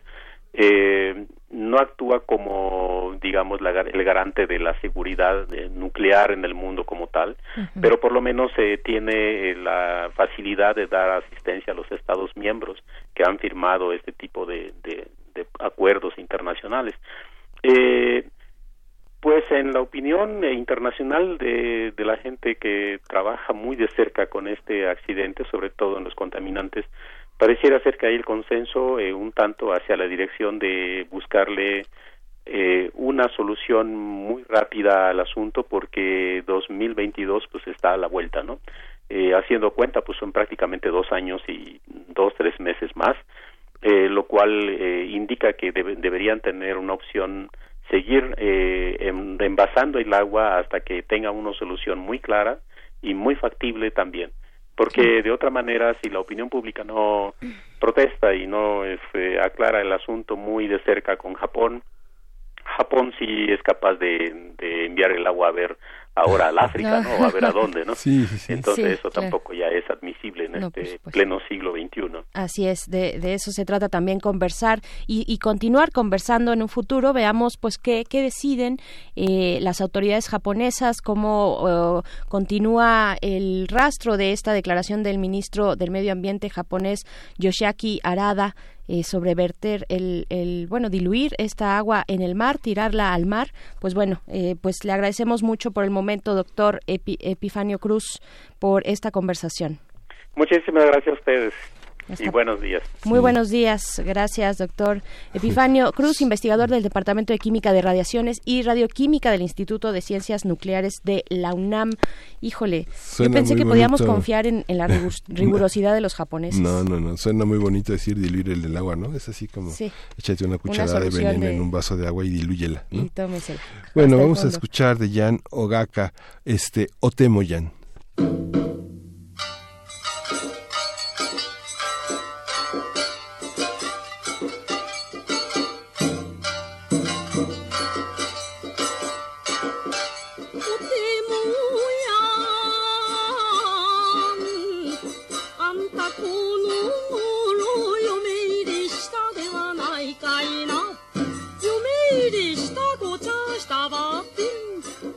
てどんがぐじゃってだってまだ咲かずきゃせんだった。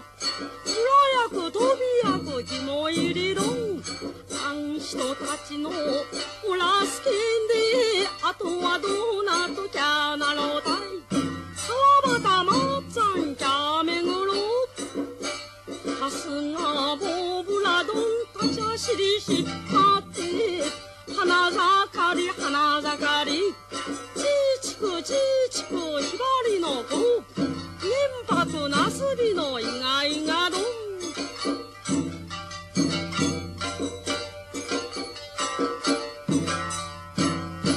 一つ山越えもう一つ山越え。あの山越えて私あん惚れとるばい。惚れとるばってん言われんたい。おいおい彼岸も近まれば。若者衆もよらんすけん。窓の余剰も参りにゆるゆる話もキャッシュたい。男ぶりには惚れんばな。タバコ入れの銀金具がそれが因縁たいチャカチャカべっちゃかチャカチャカチャ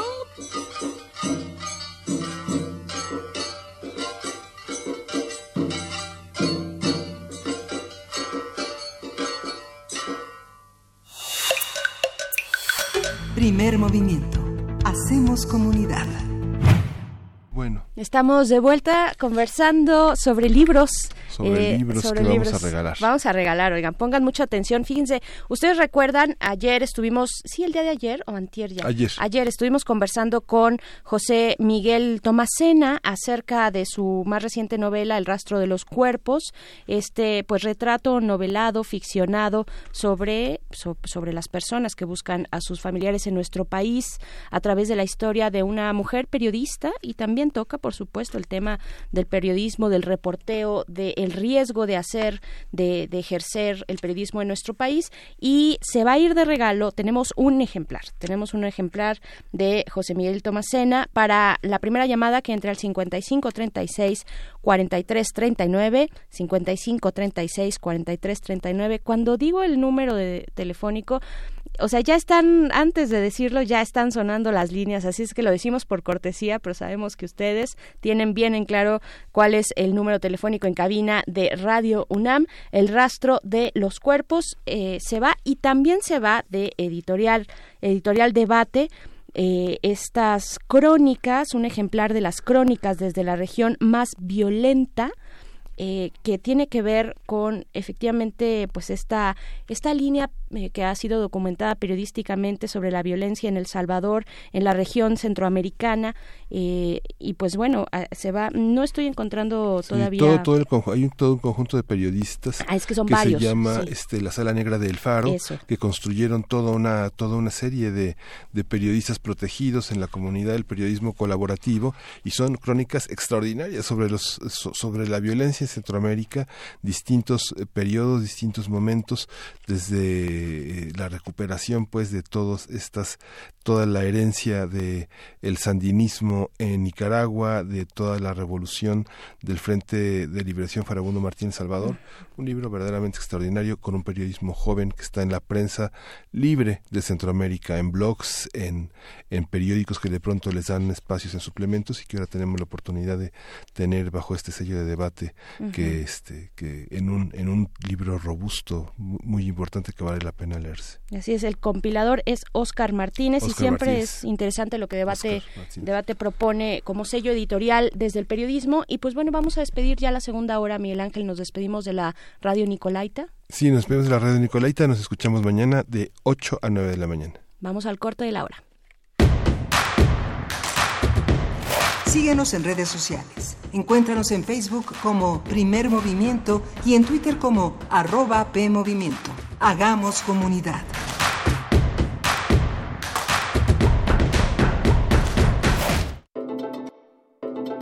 Aceptar nuestra naturaleza es un paso enorme en nuestra identidad y se vuelve aún más difícil de dar cuando los que deben aceptarnos son nuestros seres queridos. Lunes de Teatro de Radio UNAM te invita a ver cómo un hijo confiesa sus preferencias sexuales a sus padres en la puesta en escena Papa Loves Mambo, escrita y dirigida por Mario Ficacci. Cinco familias diferentes enfrentan esta cuestión desde distintas posibilidades. Todos los lunes de septiembre a las 20 horas en la sala Julián Carrillo de Radio UNAM, Adolfo Prieto 133, Colonia del Valle, cerca del Metrobús Amores. Entrada libre, tolerancia, rechazo o indiferencia. ¿Cuál crees que sería tu caso? Radio UNAM, experiencia sonora. En 30 años, el mal manejo de los recursos naturales ha acabado con el 26% de nuestros bosques. Tan solo entre 2010 y 2015 perdimos 91 mil hectáreas de bosques cada año. La ventaja es que ahora con la nueva Ley General de Desarrollo Forestal Sustentable se cuidarán mucho más y mejor nuestros bosques y selvas. Algunos beneficios son que se le pagará a los propietarios de los bosques para cuidarlos y conservarlos. ¿Y de quién creen que fue esta propuesta? Sí, del Partido Verde. La experiencia cultural más importante del año está por comenzar. El Festival Internacional Cervantino trae para ti 2.000 artistas de todo el mundo, con Canadá y el estado de Guerrero como invitados. Del 9 al 27 de octubre. Ven a compartir la magia y la fiesta en las calles y recintos de Guanajuato. Consulta la programación en festivalcervantino.gov.mx o en redes sociales. Secretaría de Cultura. Gobierno de México. La muerte no es un tema, sino el comienzo de la vida y la poesía. Radio UNAM invita al público en general al curso Poesía y Muerte, un recorrido por las voces literarias de América Latina y España en el siglo XX. Se llevará a cabo del 16 de octubre al 25 de noviembre, lunes y miércoles con horario de 17 a 19 horas. Para mayor información, comunícate al número 56 23 32 72 o acude a nuestras instalaciones. Adolfo Prieto, 133, Colonia del Valle, cerca del Metrobús Amores. La muerte se muere de risa, Pero la vida se muere de llanto. pero la muerte, Pero la vida, pero nada, nada. nada. Alejandra Pizarro. 96.1 de FM. 860 AM. Radio UNAM. Experiencia sonora.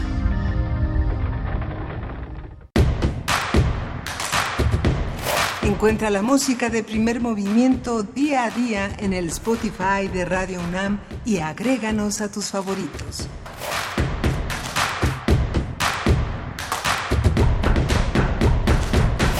Buenos días, estamos de vuelta para iniciar esta tercera hora de primer movimiento.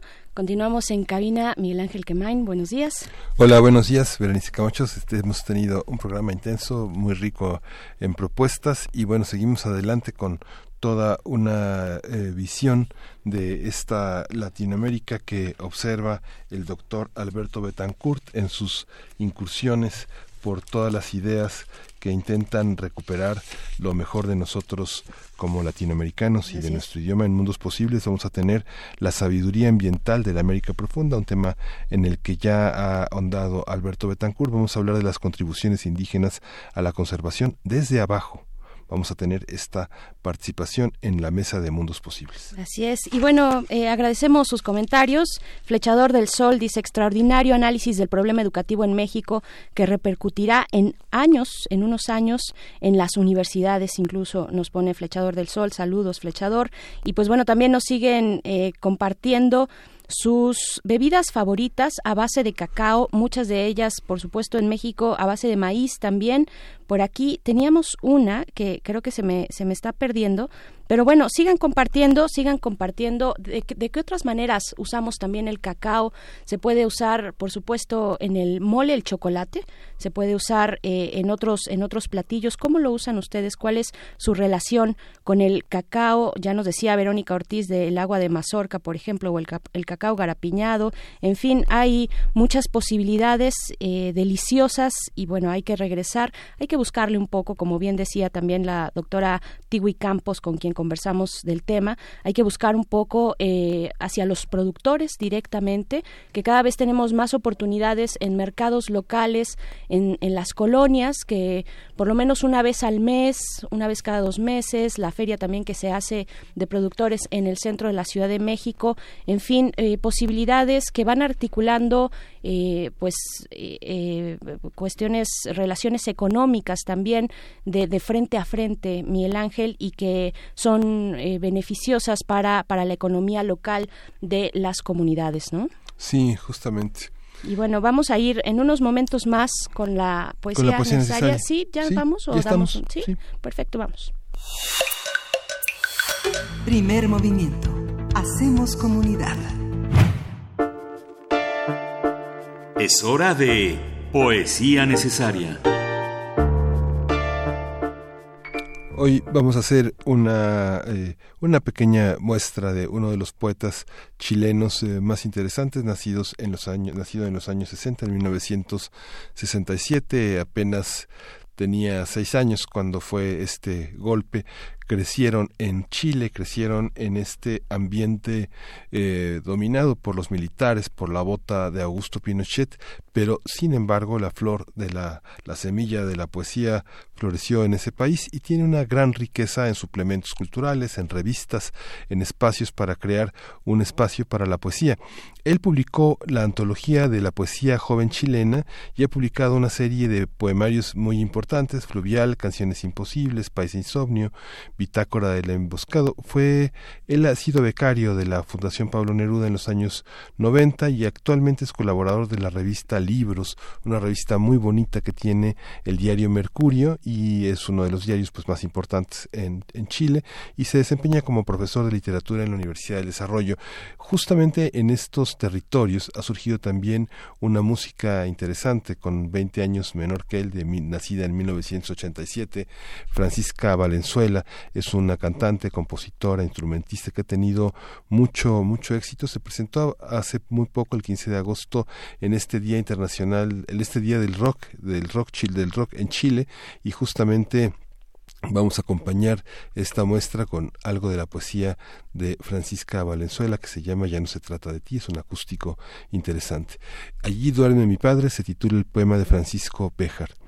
Dice, visito el cementerio, allí duerme mi padre sobre polvo y más polvo, donde no hay más que el silencio sordo de otras voces, lápidas casi borradas por las tempestades, débiles huellas sobre el mármol. El viento desordena el entorno, camino sobre pétalos resecos que se unen a la tierra, sobre pedazos de labios que se juntaban para amarse, pero no hay respuesta. Un día espíritu y carne fueron fuertes, vagaban sin prisa, releyendo en el aire las señales de la vida. Estoy de pie en este mundo mirando cómo muere la tarde, sintiendo la enarbolada sensación de contener en un segundo otros ecos. Hay pasos que oyen, hay ojos y sueltos que observan, también el destello de la nada. Allí duerme mi padre, frío y delicado como la nieve. Miraba con ojos de amor, tenía tanto amor, o era obsesión hacia arriba. Fuiste el que me enseñó, tanto me enseñó, el que me formó, que ingenua, insegura, trataba de complacer, de conseguirme tu aprobación y la de otros también. En ese tiempo era otro yo, era otro yo, la que se perdió. Tú me tenías a tu alrededor para acariciar, para agrandarte el ego. Sentí una presión, algo que me ataba. Ahora lo veo con la claridad. Me elegiste porque lo iba a dar.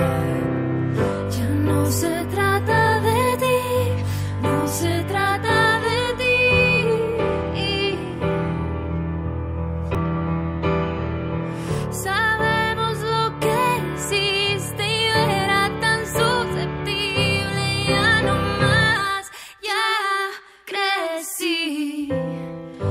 Decías que nadie va a querer, nadie va a querer, que nadie va a quererme como tú lo hacías y te entregué, lo di y lo entregué, lo di y lo entregué todo que equivocada estaba en creerte porque una vida nueva ya venía donde me iban a querer.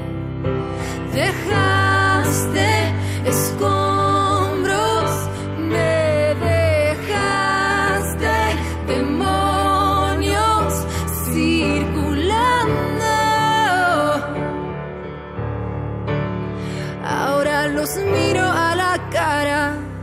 les digo no son tanto.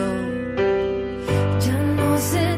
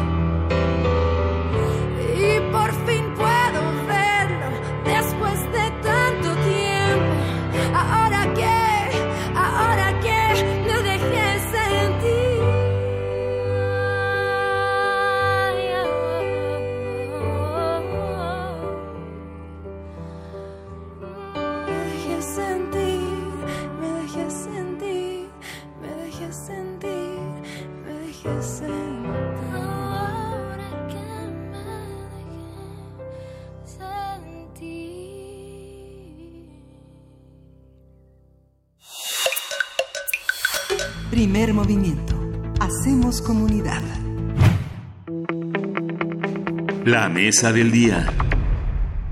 Y bueno, ya está en esta cabina una de las voces más queridas, entrañables de este programa de todos los jueves, la Mesa de los Mundos Posibles con el doctor Alberto Betancourt, profesor de la Facultad de Filosofía y Letras de la UNAM, coordinador del Observatorio de G- de G20 de la misma facultad, para hablar de la sabiduría ambiental de la América profunda más profunda de lo que hemos visto con las elecciones pasadas presidenciales, todavía más profunda, contribuciones indígenas a la conservación desde abajo. Bienvenido, doctor Alberto Betancourt.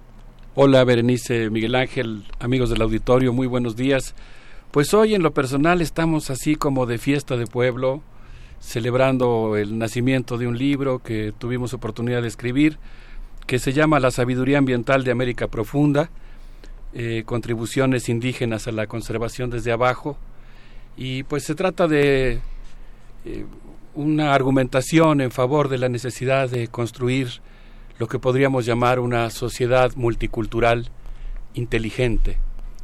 Hoy que acostumbramos ponerle ese adjetivo a muchas cosas, sobre todo los aparatos tecnológicos, ¿no?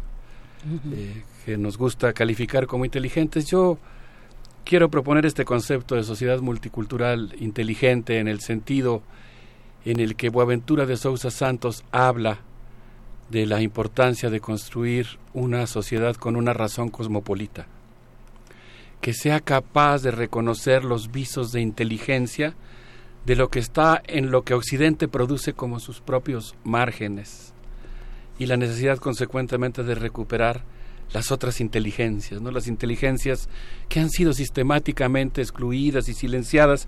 Y en ese sentido, pues yo quisiera, eh, desde luego, en primer lugar, agradecer a- al equipo de producción de Primer Movimiento. Eh, serían los primeros invitados de honor a la presentación del libro. Eh, pues en realidad lo los quisiera invitar por una razón, porque pues en buena medida algunas de las páginas de este texto se incubaron aquí, algunas han sido parte de los reportajes que hemos hecho cuando hemos tenido oportunidad de, de andar por ahí en una expedición por tres grandes superáreas culturales, la propia, Mesoamérica, los Andes y la zona del Amazonas.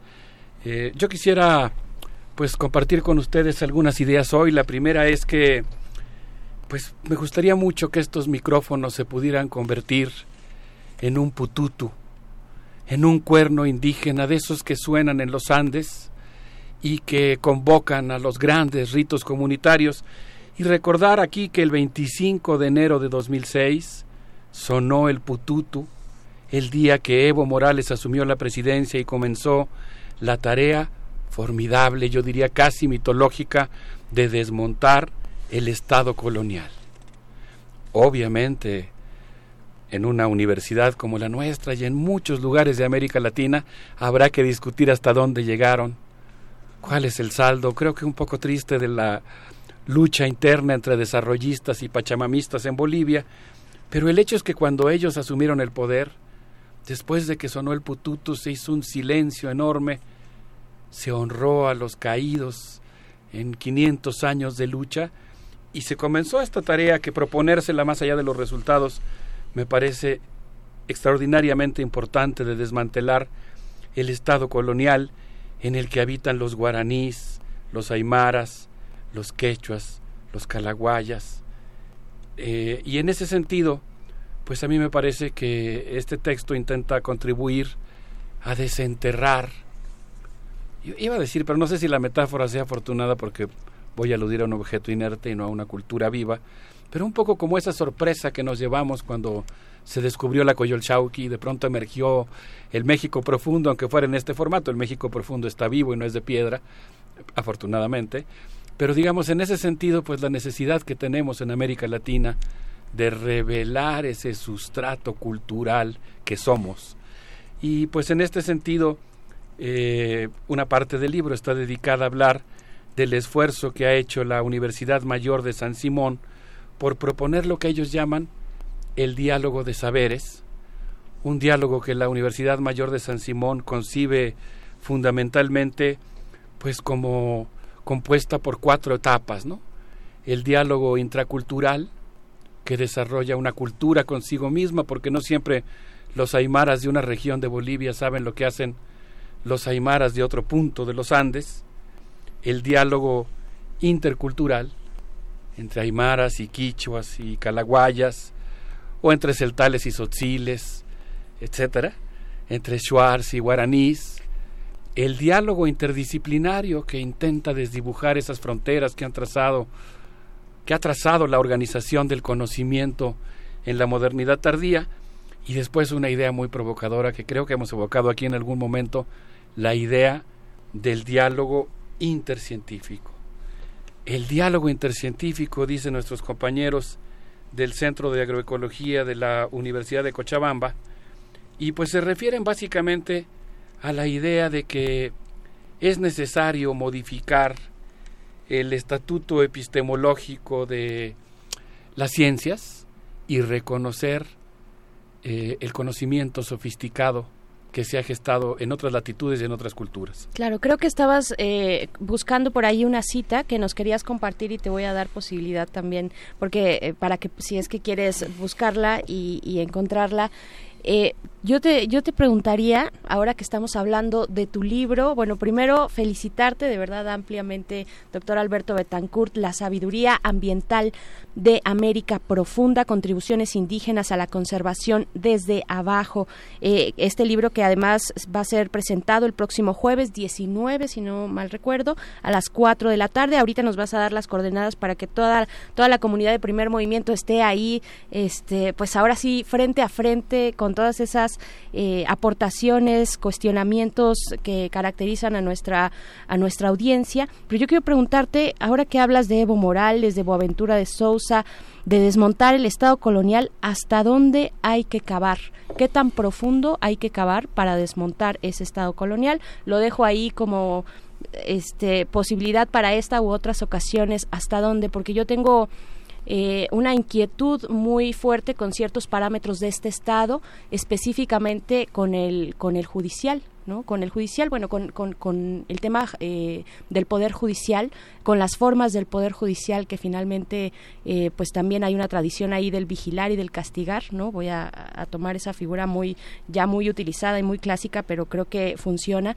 ¿Hasta dónde hay que cavar para transformar? Es la pregunta con la que yo me quedo. Entonces, por pues favor, yo continúa. pienso que hay que cavar profundo. Eh, más que leer la cita, quisiera hacer un comentario eh, y referirme a una experiencia de la que damos cuenta en este libro, que es justamente lo que ha realizado la Universidad Mayor de San Simón, ubicada en Cochabamba, Bolivia, que se pues atrevió, digamos, a explorar la posibilidad de replantear el papel de la universidad. Los compañeros del Centro de Agroecología de la Universidad de Cochabamba decidieron ir a las comunidades y escuchar, desarrollar su capacidad de escuchar.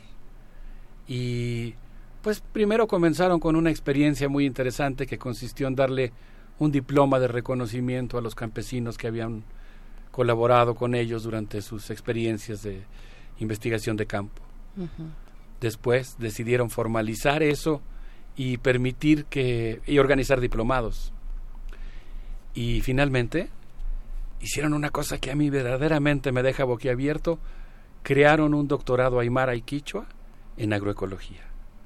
Y entonces convirtieron a los sabios que viven a más de 3.000 metros de altura y que hacen prodigios para cultivar la tierra en los profesores, en un posgrado que es bilingüe y que se propone esto que ellos han decidido llamar diálogo intercientífico. Y luego todavía fueron más allá, mi amigo Freddy Delgado, por cierto, tuvimos el honor de poder conseguir eh, recursos para invitarlo a México, vendrá próximamente. Estamos tramando un encuentro de Freddy Delgado con nuestros compañeros tojolabales, celtales, sotziles, canjovales en Chiapas. Va a ser un momento muy emocionante de un abrazo a Aymara Maya. Pero Freddy Delgado pues se fue el impulsor de una experiencia muy interesante en Bolivia que consistió en involucrarse en la redacción de la ley marco de la madre tierra que le impone al Estado boliviano la obligación de promover el diálogo intercientífico, lo que se traduce en el hecho de que cuando se va a discutir de salud, de nutrición, de producción de alimentos, de soberanía alimentaria, se tiene que tomar en cuenta el saber tradicional. Eh, el saber que ellos han decidido, creo que es una decisión política, en la parte académica estamos en la discusión, ellos han decidido eh, llamarle diálogo intercientífico para darle el estatuto epistemológico de ciencia al saber indígena. Y eso pues ha revertido 500 años de un Estado colonial que había sistemáticamente considerado que la razón es occidental y lo demás son creencias. Sí, es, comple es, es complejo porque no, no este, lo universalizable que hemos entendido de, dentro de la tradición occidental este no consiste en que eso universalizable sea para todos no digamos hay realidades que son ex exclusivamente para ciertos contextos y hemos aprendido que la verdad también tiene un estatuto de localidad no Alberto es, es, es local también la verdad no hay una verdad universal que tiene una gobernanza para lo local no quiere decir que esa verdad local la extendamos a todo el mundo, sea como sea, ¿no? Que es algo que este que Atila en su caballo trató de extender en su momento en, en, el, en el, territorio europeo, ¿no? Qué preciosa metáfora. Estoy completamente de acuerdo contigo. Hace poco estaba yo leyendo realmente absorto a un colega, pero un maestro, el gran historiador egipcio Rojdi Rashed, y él hablaba justamente de eso cómo la ciencia se propone construir una verdad universal, pero en realidad lo hace a partir de condiciones muy locales, a partir de experiencias muy particulares. Y él entonces plantea que pues eh, en realidad la verdadera vocación científica es universalista en cuanto a que entabla un diálogo con las otras ciencias, con las ciencias producidas en otras civilizaciones. Rojdi Rashed habla específicamente del caso del Islam, del momento del Islam temprano, digamos, los primeros dos o tres siglos del Islam, que era una civilización, una cultura que requería de gran precisión astronómica y para llegar a la verdad, como lo sugerían los suras del Corán, pues tenía que escuchar lo que sabían los sabios indios. los sabios chinos, eh, los sabios mesopotámicos, y consecuentemente pues era una ciencia local con una vocación universalista. Después el propio gran historiador Roger Rachet habla de cómo hay un momento en que el Islam desafortunadamente tiene un giro más dogmático, más cerrado, y pierde, por lo menos momentáneamente o, de manera intermitente, esta vocación de diálogo universal, que en muchas ocasiones recupera, pero que por momentos se oscurece y vuelve a inclinarse hacia el dogmatismo. Pero, pero es justamente lo que tú dices, Miguel Ángel, ¿no? Cómo la ciencia que aspira a una verdad universal se produce siempre en contextos locales. Y además pasa una cosa muy curiosa porque pues ahora he estado leyendo, estaba pensando, por ejemplo, en epistemología del sur, ¿no? Y todo el cuestionamiento que hace al supuesto mecanicista que le permite a Descartes concebir el universo como una maquinaria. Yo creo que no hay nadie que, no siente emoción cuando lea Descartes y por supuesto pues sigue siendo un pilar de nuestra cultura y hay que leerlo, pero se me hizo tan interesante cuando eh, viene esta explicación de cómo Descartes concibe el universo como una maquinaria y cuando los, los críticos de la epistemología hegemónica se ponen a desmantelar esa visión cartesiana y dicen, es que el mundo no es mecanicista y los fenómenos se repiten solamente cuando se cumple con una serie de supuestos, pero sería más interesante una ciencia de lo singular. O sea, no solamente una ciencia que reconozca que la verdad se produce en contextos locales, eh, sino también una ciencia que reconozca que que los fenómenos no, no necesariamente se repiten cuando ocurren en contextos diferentes. Sí. Claro. Entonces, bueno, pues eh, la idea, no, no sé cómo te quedaste, Berenice. No, pues me quedé de a seis, imagínate. no, me refería en cuanto a lo de la profundidad, pues es algo que es muy, muy interesante. Yo quisiera comentarles algunas otras experiencias que recogimos en el libro, pero me gustaría mucho que ya que estamos de fiesta pudiéramos escuchar a Hacham Alcú con esto que se llama Mi Felicidad, vámonos hasta los Andes y vamos a celebrar a nuestra patria grande. Vamos.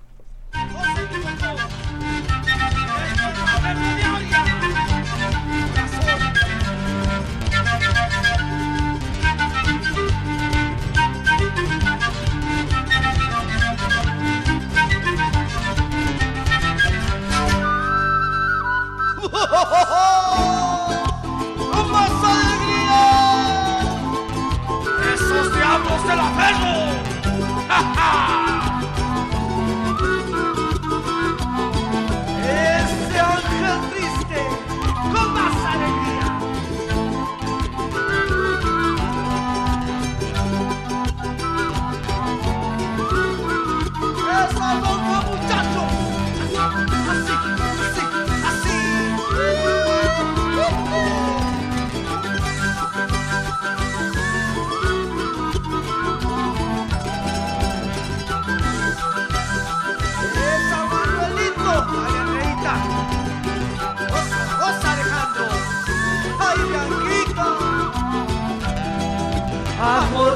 De mi vida, recuerdos gratos yo tengo de los años que pasamos cuando juntitos bailamos. Te quiero, tú me decías, te adoro, yo respondía. Y aquel beso que nos dimos, yo nunca lo olvidaría. Recuerdo que grabaste en mi corazón, ay mi china su país. No te olvides, no te olvides de tu amor, lindo ferroviario soy yo. Recuerdo que grabado está en mi corazón, ay mi china su país. No te olvides, no te olvides de tu amor, lindo ferroviario yo soy. Soy ferroviario de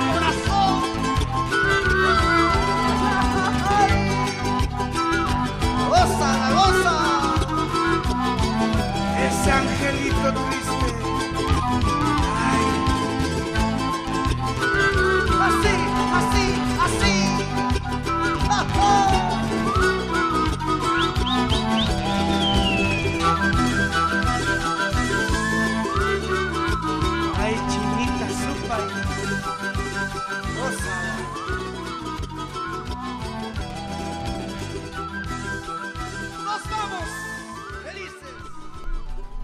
Bien, y estamos de vuelta con el doctor Alberto Betancourt. Y bueno, vamos a leer una, una cita, una cita que se encuentra en uno de los capítulos de la sabiduría ambiental de América Profunda. Dice así, los que habitan en la selva hablan yucuna, matapi, tamimucha, guainane y huitoto. En esos idiomas del contar piden que cada quien cumpla con sus responsabilidades comunitarias hay idiomas que ya no se hablan, hay otros que son antiguos y pertenecen a los lenguajes de la época de la creación. Esas lenguas hay que hablarlas con cuidado, pues si uno se equivoca, la creación sale mal. Esta es una cita de Peña del año 2015. Del, del mayor Vicente Peña, un mayor Nazá, me tocó escucharlo en Colombia. Fue muy emocionante porque él inauguró el Congreso de la Sociedad Latinoamericana de Etnobiología. Por cierto, el siguiente congreso que se celebrará en Sucre, Bolivia, eh, lo vamos a reseñar, lo vamos a anunciar más bien la próxima semana. Pero en este, en este evento él empezó a hablar sobre cómo hay una, una misma persona que es capaz de hablar los diferentes idiomas que acabas de citar. Hay un idioma para tratar con los mestizos, hay un idioma para discutir los temas políticos, hay un idioma para hablar con los pájaros, para comunicarse con los árboles, pero hay la lengua más difícil, más complicada y, valiosa de todas, que son, no es una, son varias, son las lenguas de la creación, las lenguas que sirven para crear el mundo. Y él dijo, hay que usarlas con cuidado porque si uno se equivoca el mundo sale mal. Por cierto que cuando él dijo eso se fue la luz lo contamos aquí una vez en primer movimiento, y dijo, esas cosas pasan cuando uno habla de chamanismo. Mm. Y después, pues él prosiguió con su explicación. Me contó cosas muy conmovedoras sobre lo que hace un mayor Nasá, lo que normalmente llamaríamos un chamán.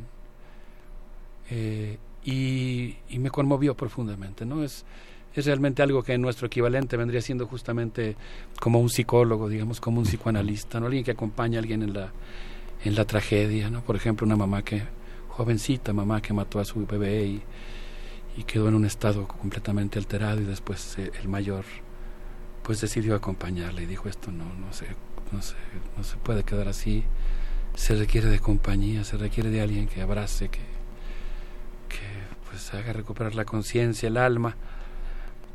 Y ahí el, el mayor Nazama hizo pensar en algo que es muy, muy importante, que es el tema de la relación entre el lenguaje y las ontologías.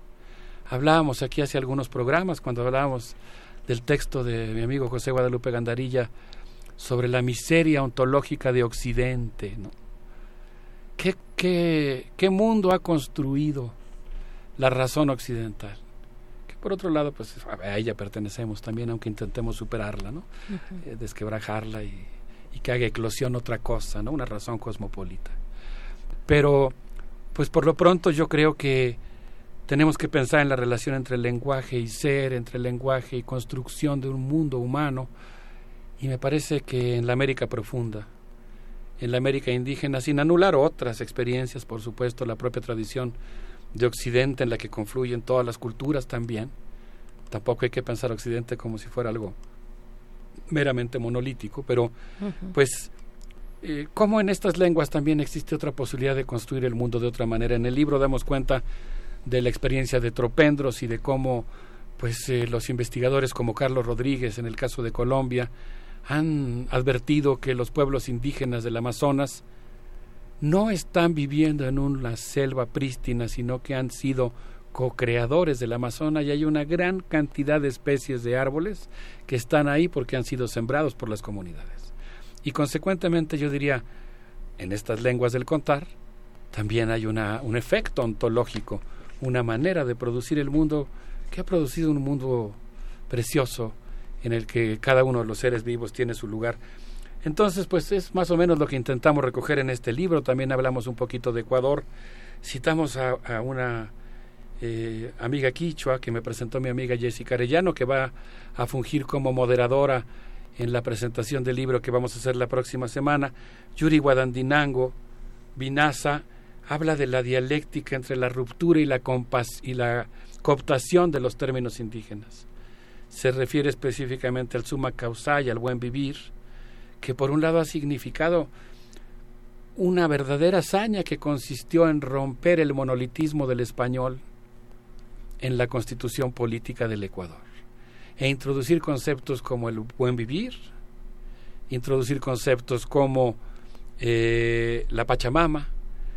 Eh, es, es una idea muy interesante porque el Estado ecuatoriano reconoce en la Constitución de 2008 a la naturaleza como un ser vivo y sintiente y que consecuentemente tiene derechos.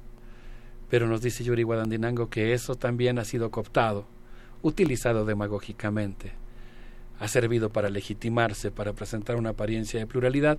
Y entonces dice eh, Yuri que en realidad pues hay una especie de péndulo que fluctúa entre un uso de las lenguas indígenas que sirve para romper, eh, que aflore lo que, eso que es hondo y que permite resquebrajar la visión de la polis europea capitalista y hacer emerger una polis nueva surgida desde abajo, pero por otro lado pues hay siempre todo el tiempo el intento continuo de cooptar los términos, utilizarlos demagógicamente y dejarlos vacíos como una moneda que ha sido tan usada que ha perdido sus figuras.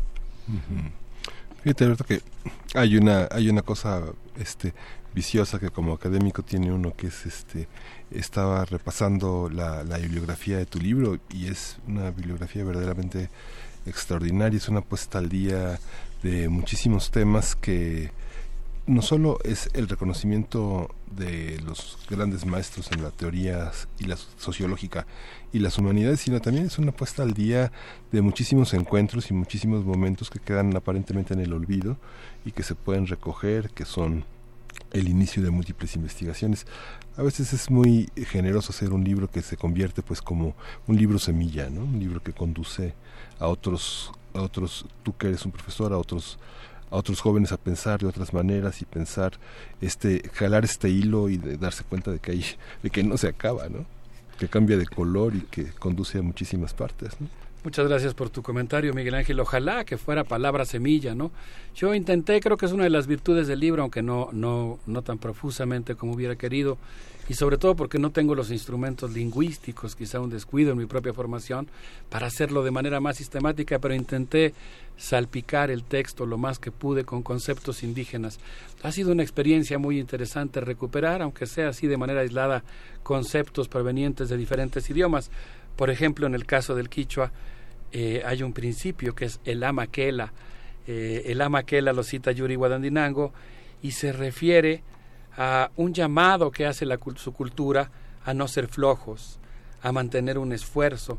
Y se, y se refiere a ser flojos al hecho de que la comodidad te, te haga perder la importancia de la resistencia, digamos la, la comodidad de someterte, de irte por lo fácil, de llevar una vida más fácil y consecuentemente abandonar tu cultura y dejar de mantener la resistencia, que es algo que siempre están cansado. Aquí me gusta mucho, por ejemplo, eh, cómo Catherine Walsh eh, hace un estudio de las experiencias educativas en, la, eh, en las universidades en Ecuador y el esfuerzo que están haciendo las propias universidades por aprender a escuchar. Finalmente el texto pues tiene también algunas reflexiones respecto a lo que ha ocurrido en México y es muy interesante pues también escuchar a autores jóvenes intelectuales indígenas, por ejemplo Pedro Sebastián, que hace una reflexión, eh, académicos el tal, que hace una reflexión muy interesante sobre eh, la importancia que tiene la diferencia que él establece entre conocimiento y sabiduría. Él cita las palabras de su abuelo y dice que habla de los distintos tipos de suelo, cómo se, cómo se designan en maya y eh, dice que una cosa es que tú identifiques una propiedad física del suelo y la otra cosa es que tengas la sabiduría de saber qué, es, qué tanto vale ese objeto, qué significa para tu cultura. Y hace una, una reflexión que a mí me gusta mucho sobre, sobre esta diferencia entre conocimiento y sabiduría.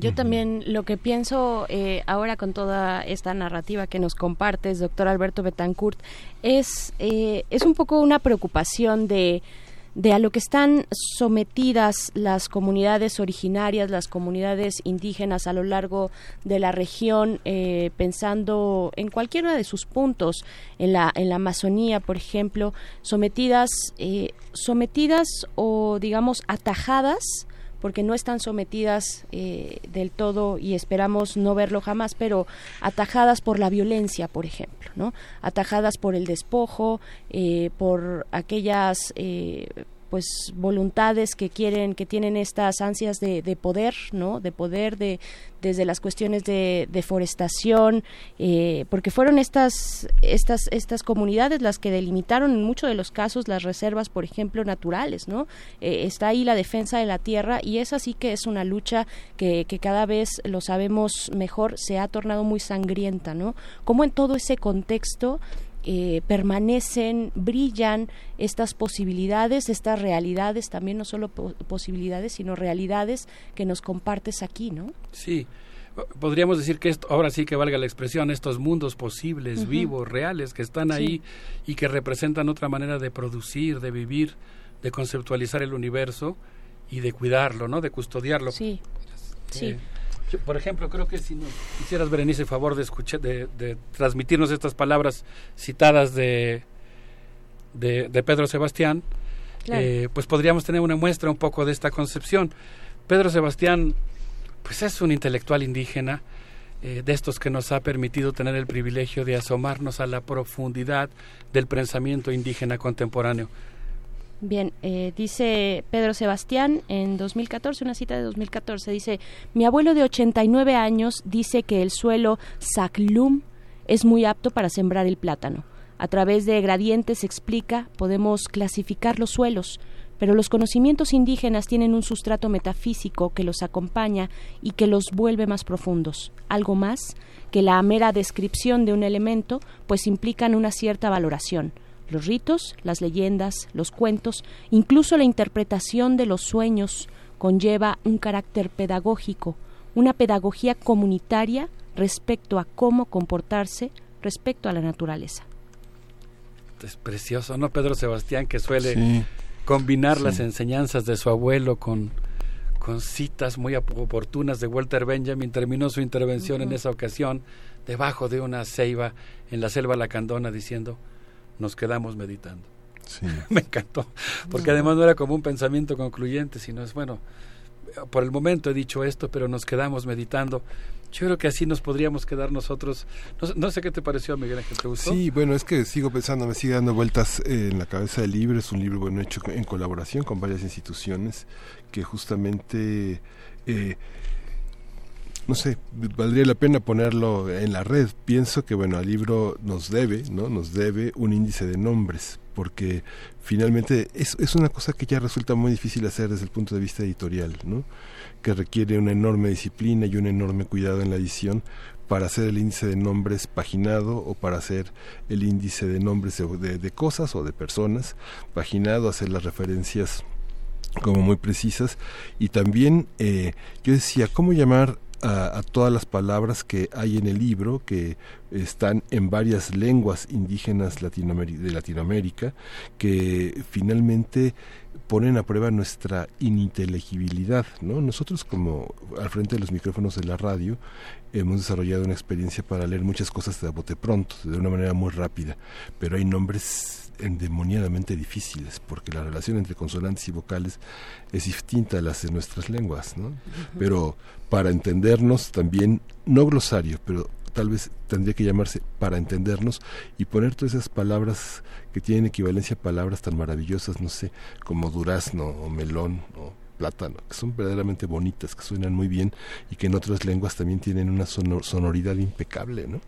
Sí, pensaba, por ejemplo, en el caso del Celtac, en el del Celtal, en el Caltic y el Calná, ¿no? Esta diferencia que establece Sebastián Hernández entre lo que es saber sembrar, simplemente en términos técnicos, en dónde, en qué parte del surco se pone la semilla, ¿no? En qué momento del año se siembra, y saber sembrar en el sentido de que pienses en que haya una mazorca que sirva para que se alimente eh, una comadreja, ¿no? Que saber sembrar en el sentido de que resuelvas inteligentemente el conflicto que tienes con tu vecino que usa pesticidas, ¿no? saber sembrar en el sentido de que la mazorca que produzcas sea para crear poder comunitario. Toda esta parte podríamos decir que, que tendría que ver con la metafísica de los objetos, de los seres, y que tiene que ver con el, con el mundo de los valores. ¿no?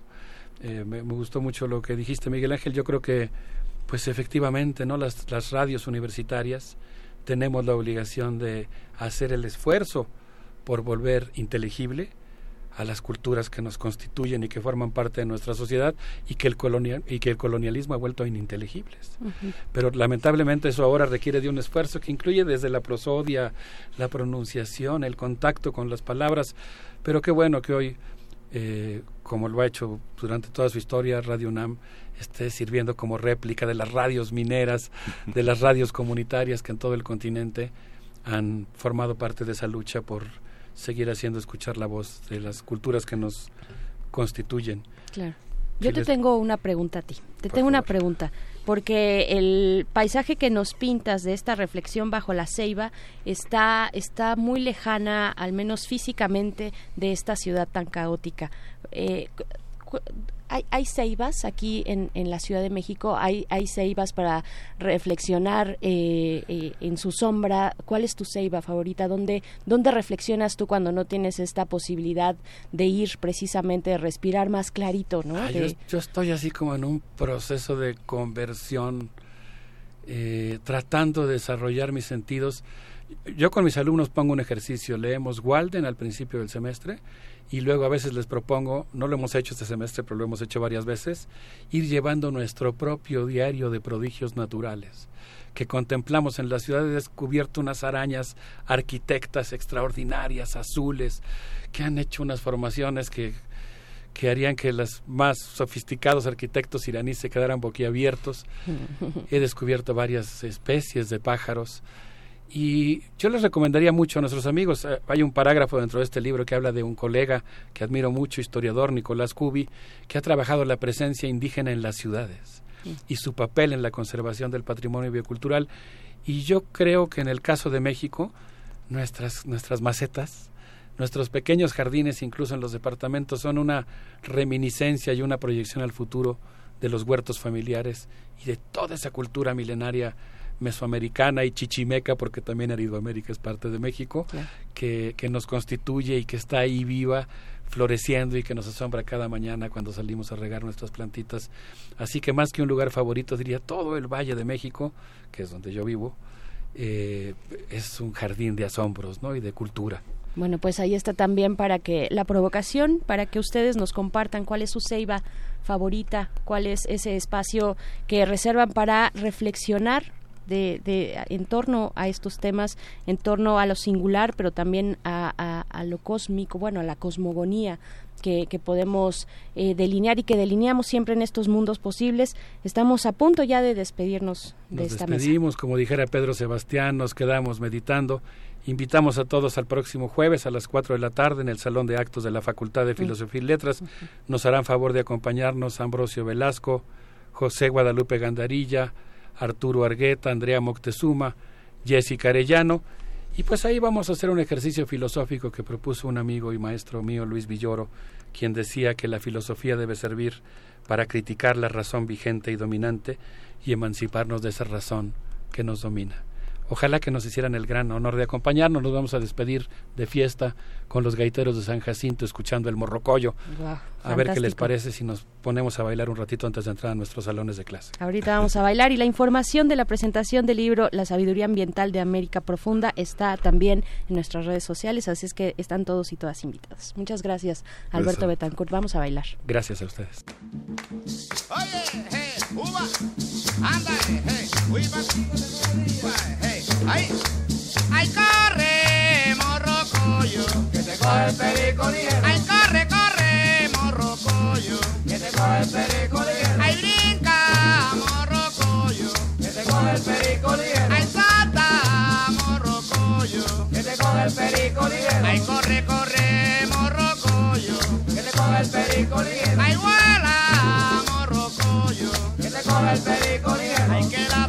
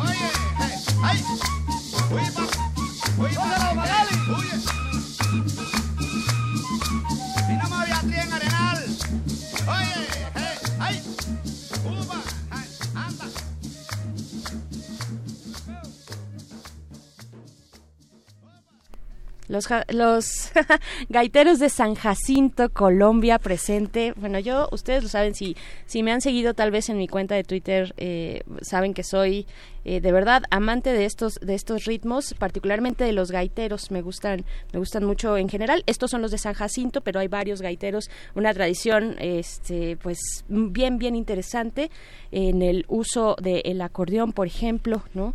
Eh, la, la guacharaca, en fin. Eh, ¿Y si te das tiempo para bailar, Berenice Camacho?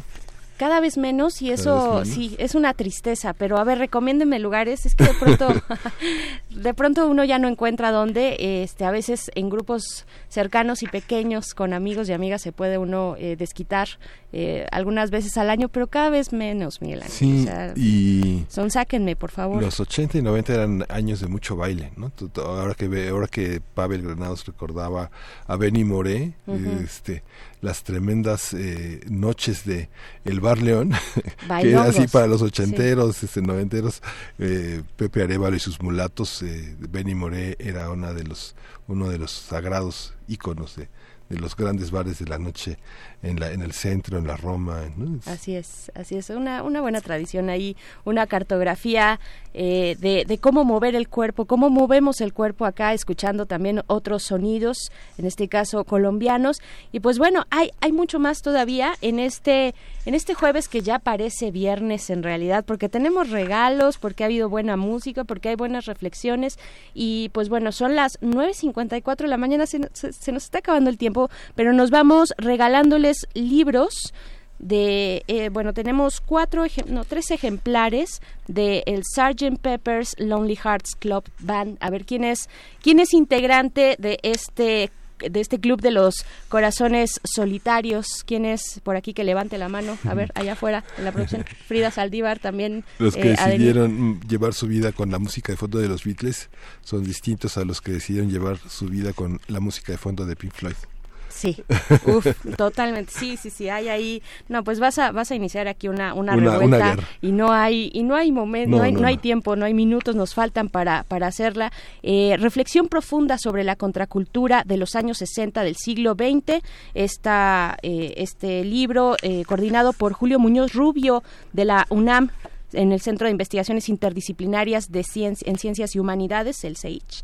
Eh, pues bueno, se van a ir tres ejemplares, pero nos tienen que contar una historia una historia, una anécdota, algo cortito, una anécdota eh, de los años 60. Si ustedes son más jóvenes, pues también algo que recuerden, algo que les evoque a esta cultura o esta contracultura que antes se llama, se decía eh, de esa manera, se utilizaba esa palabra, ahora ya cada vez menos, pero eh, de este de este momento de los años 60, la contracultura, las reflexiones en torno a estos movimientos que se oponían a la guerra y que bailaban y bailaban y, querían hacer el amor y la paz.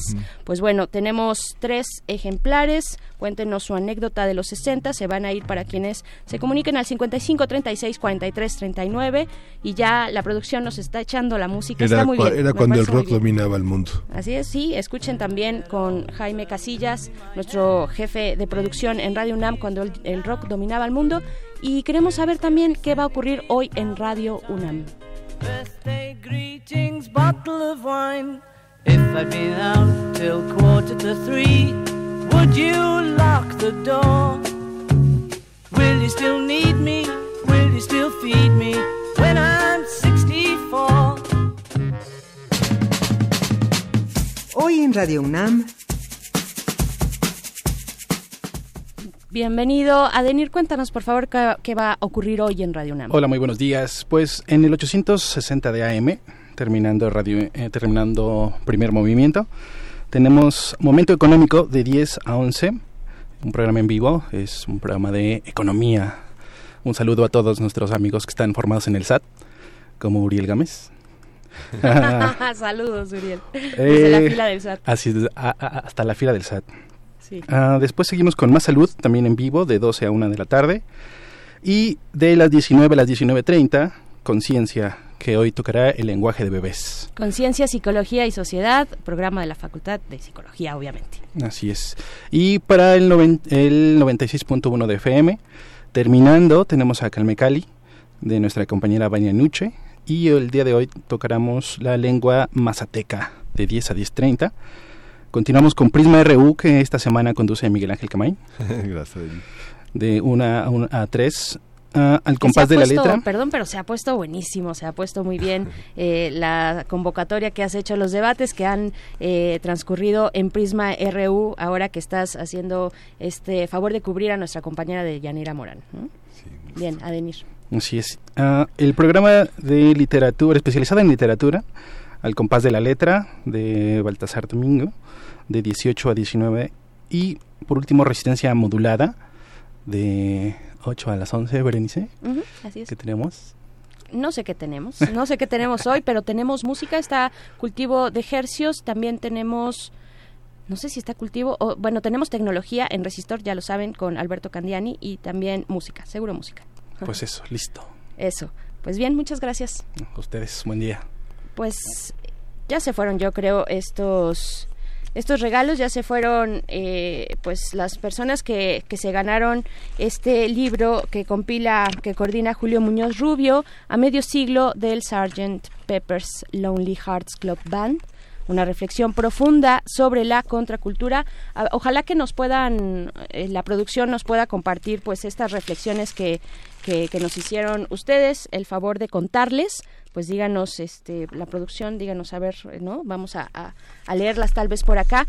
Y bueno estamos ya a punto de despedirnos. Eh, mandamos saludos a Pauleta que nos dice nuestras ceibas son los camellones el diente de león en las banquetas qué bonito Pauleta ¿Cuál es tu ceiba? Mila, sí, el diente de león me lo paso persiguiendo con mis hijitas. Con tus hijitas, sí. Sí, sí claro, cómo no. Qué bonito. Bien, pues nos vamos, nos vamos a ir ya. Les invitamos a quedarse aquí en la programación de Radio UNAM. Nos encontramos el día de mañana a partir de las 7 de la mañana. Gracias por sus comentarios, gracias por hacer comunidad.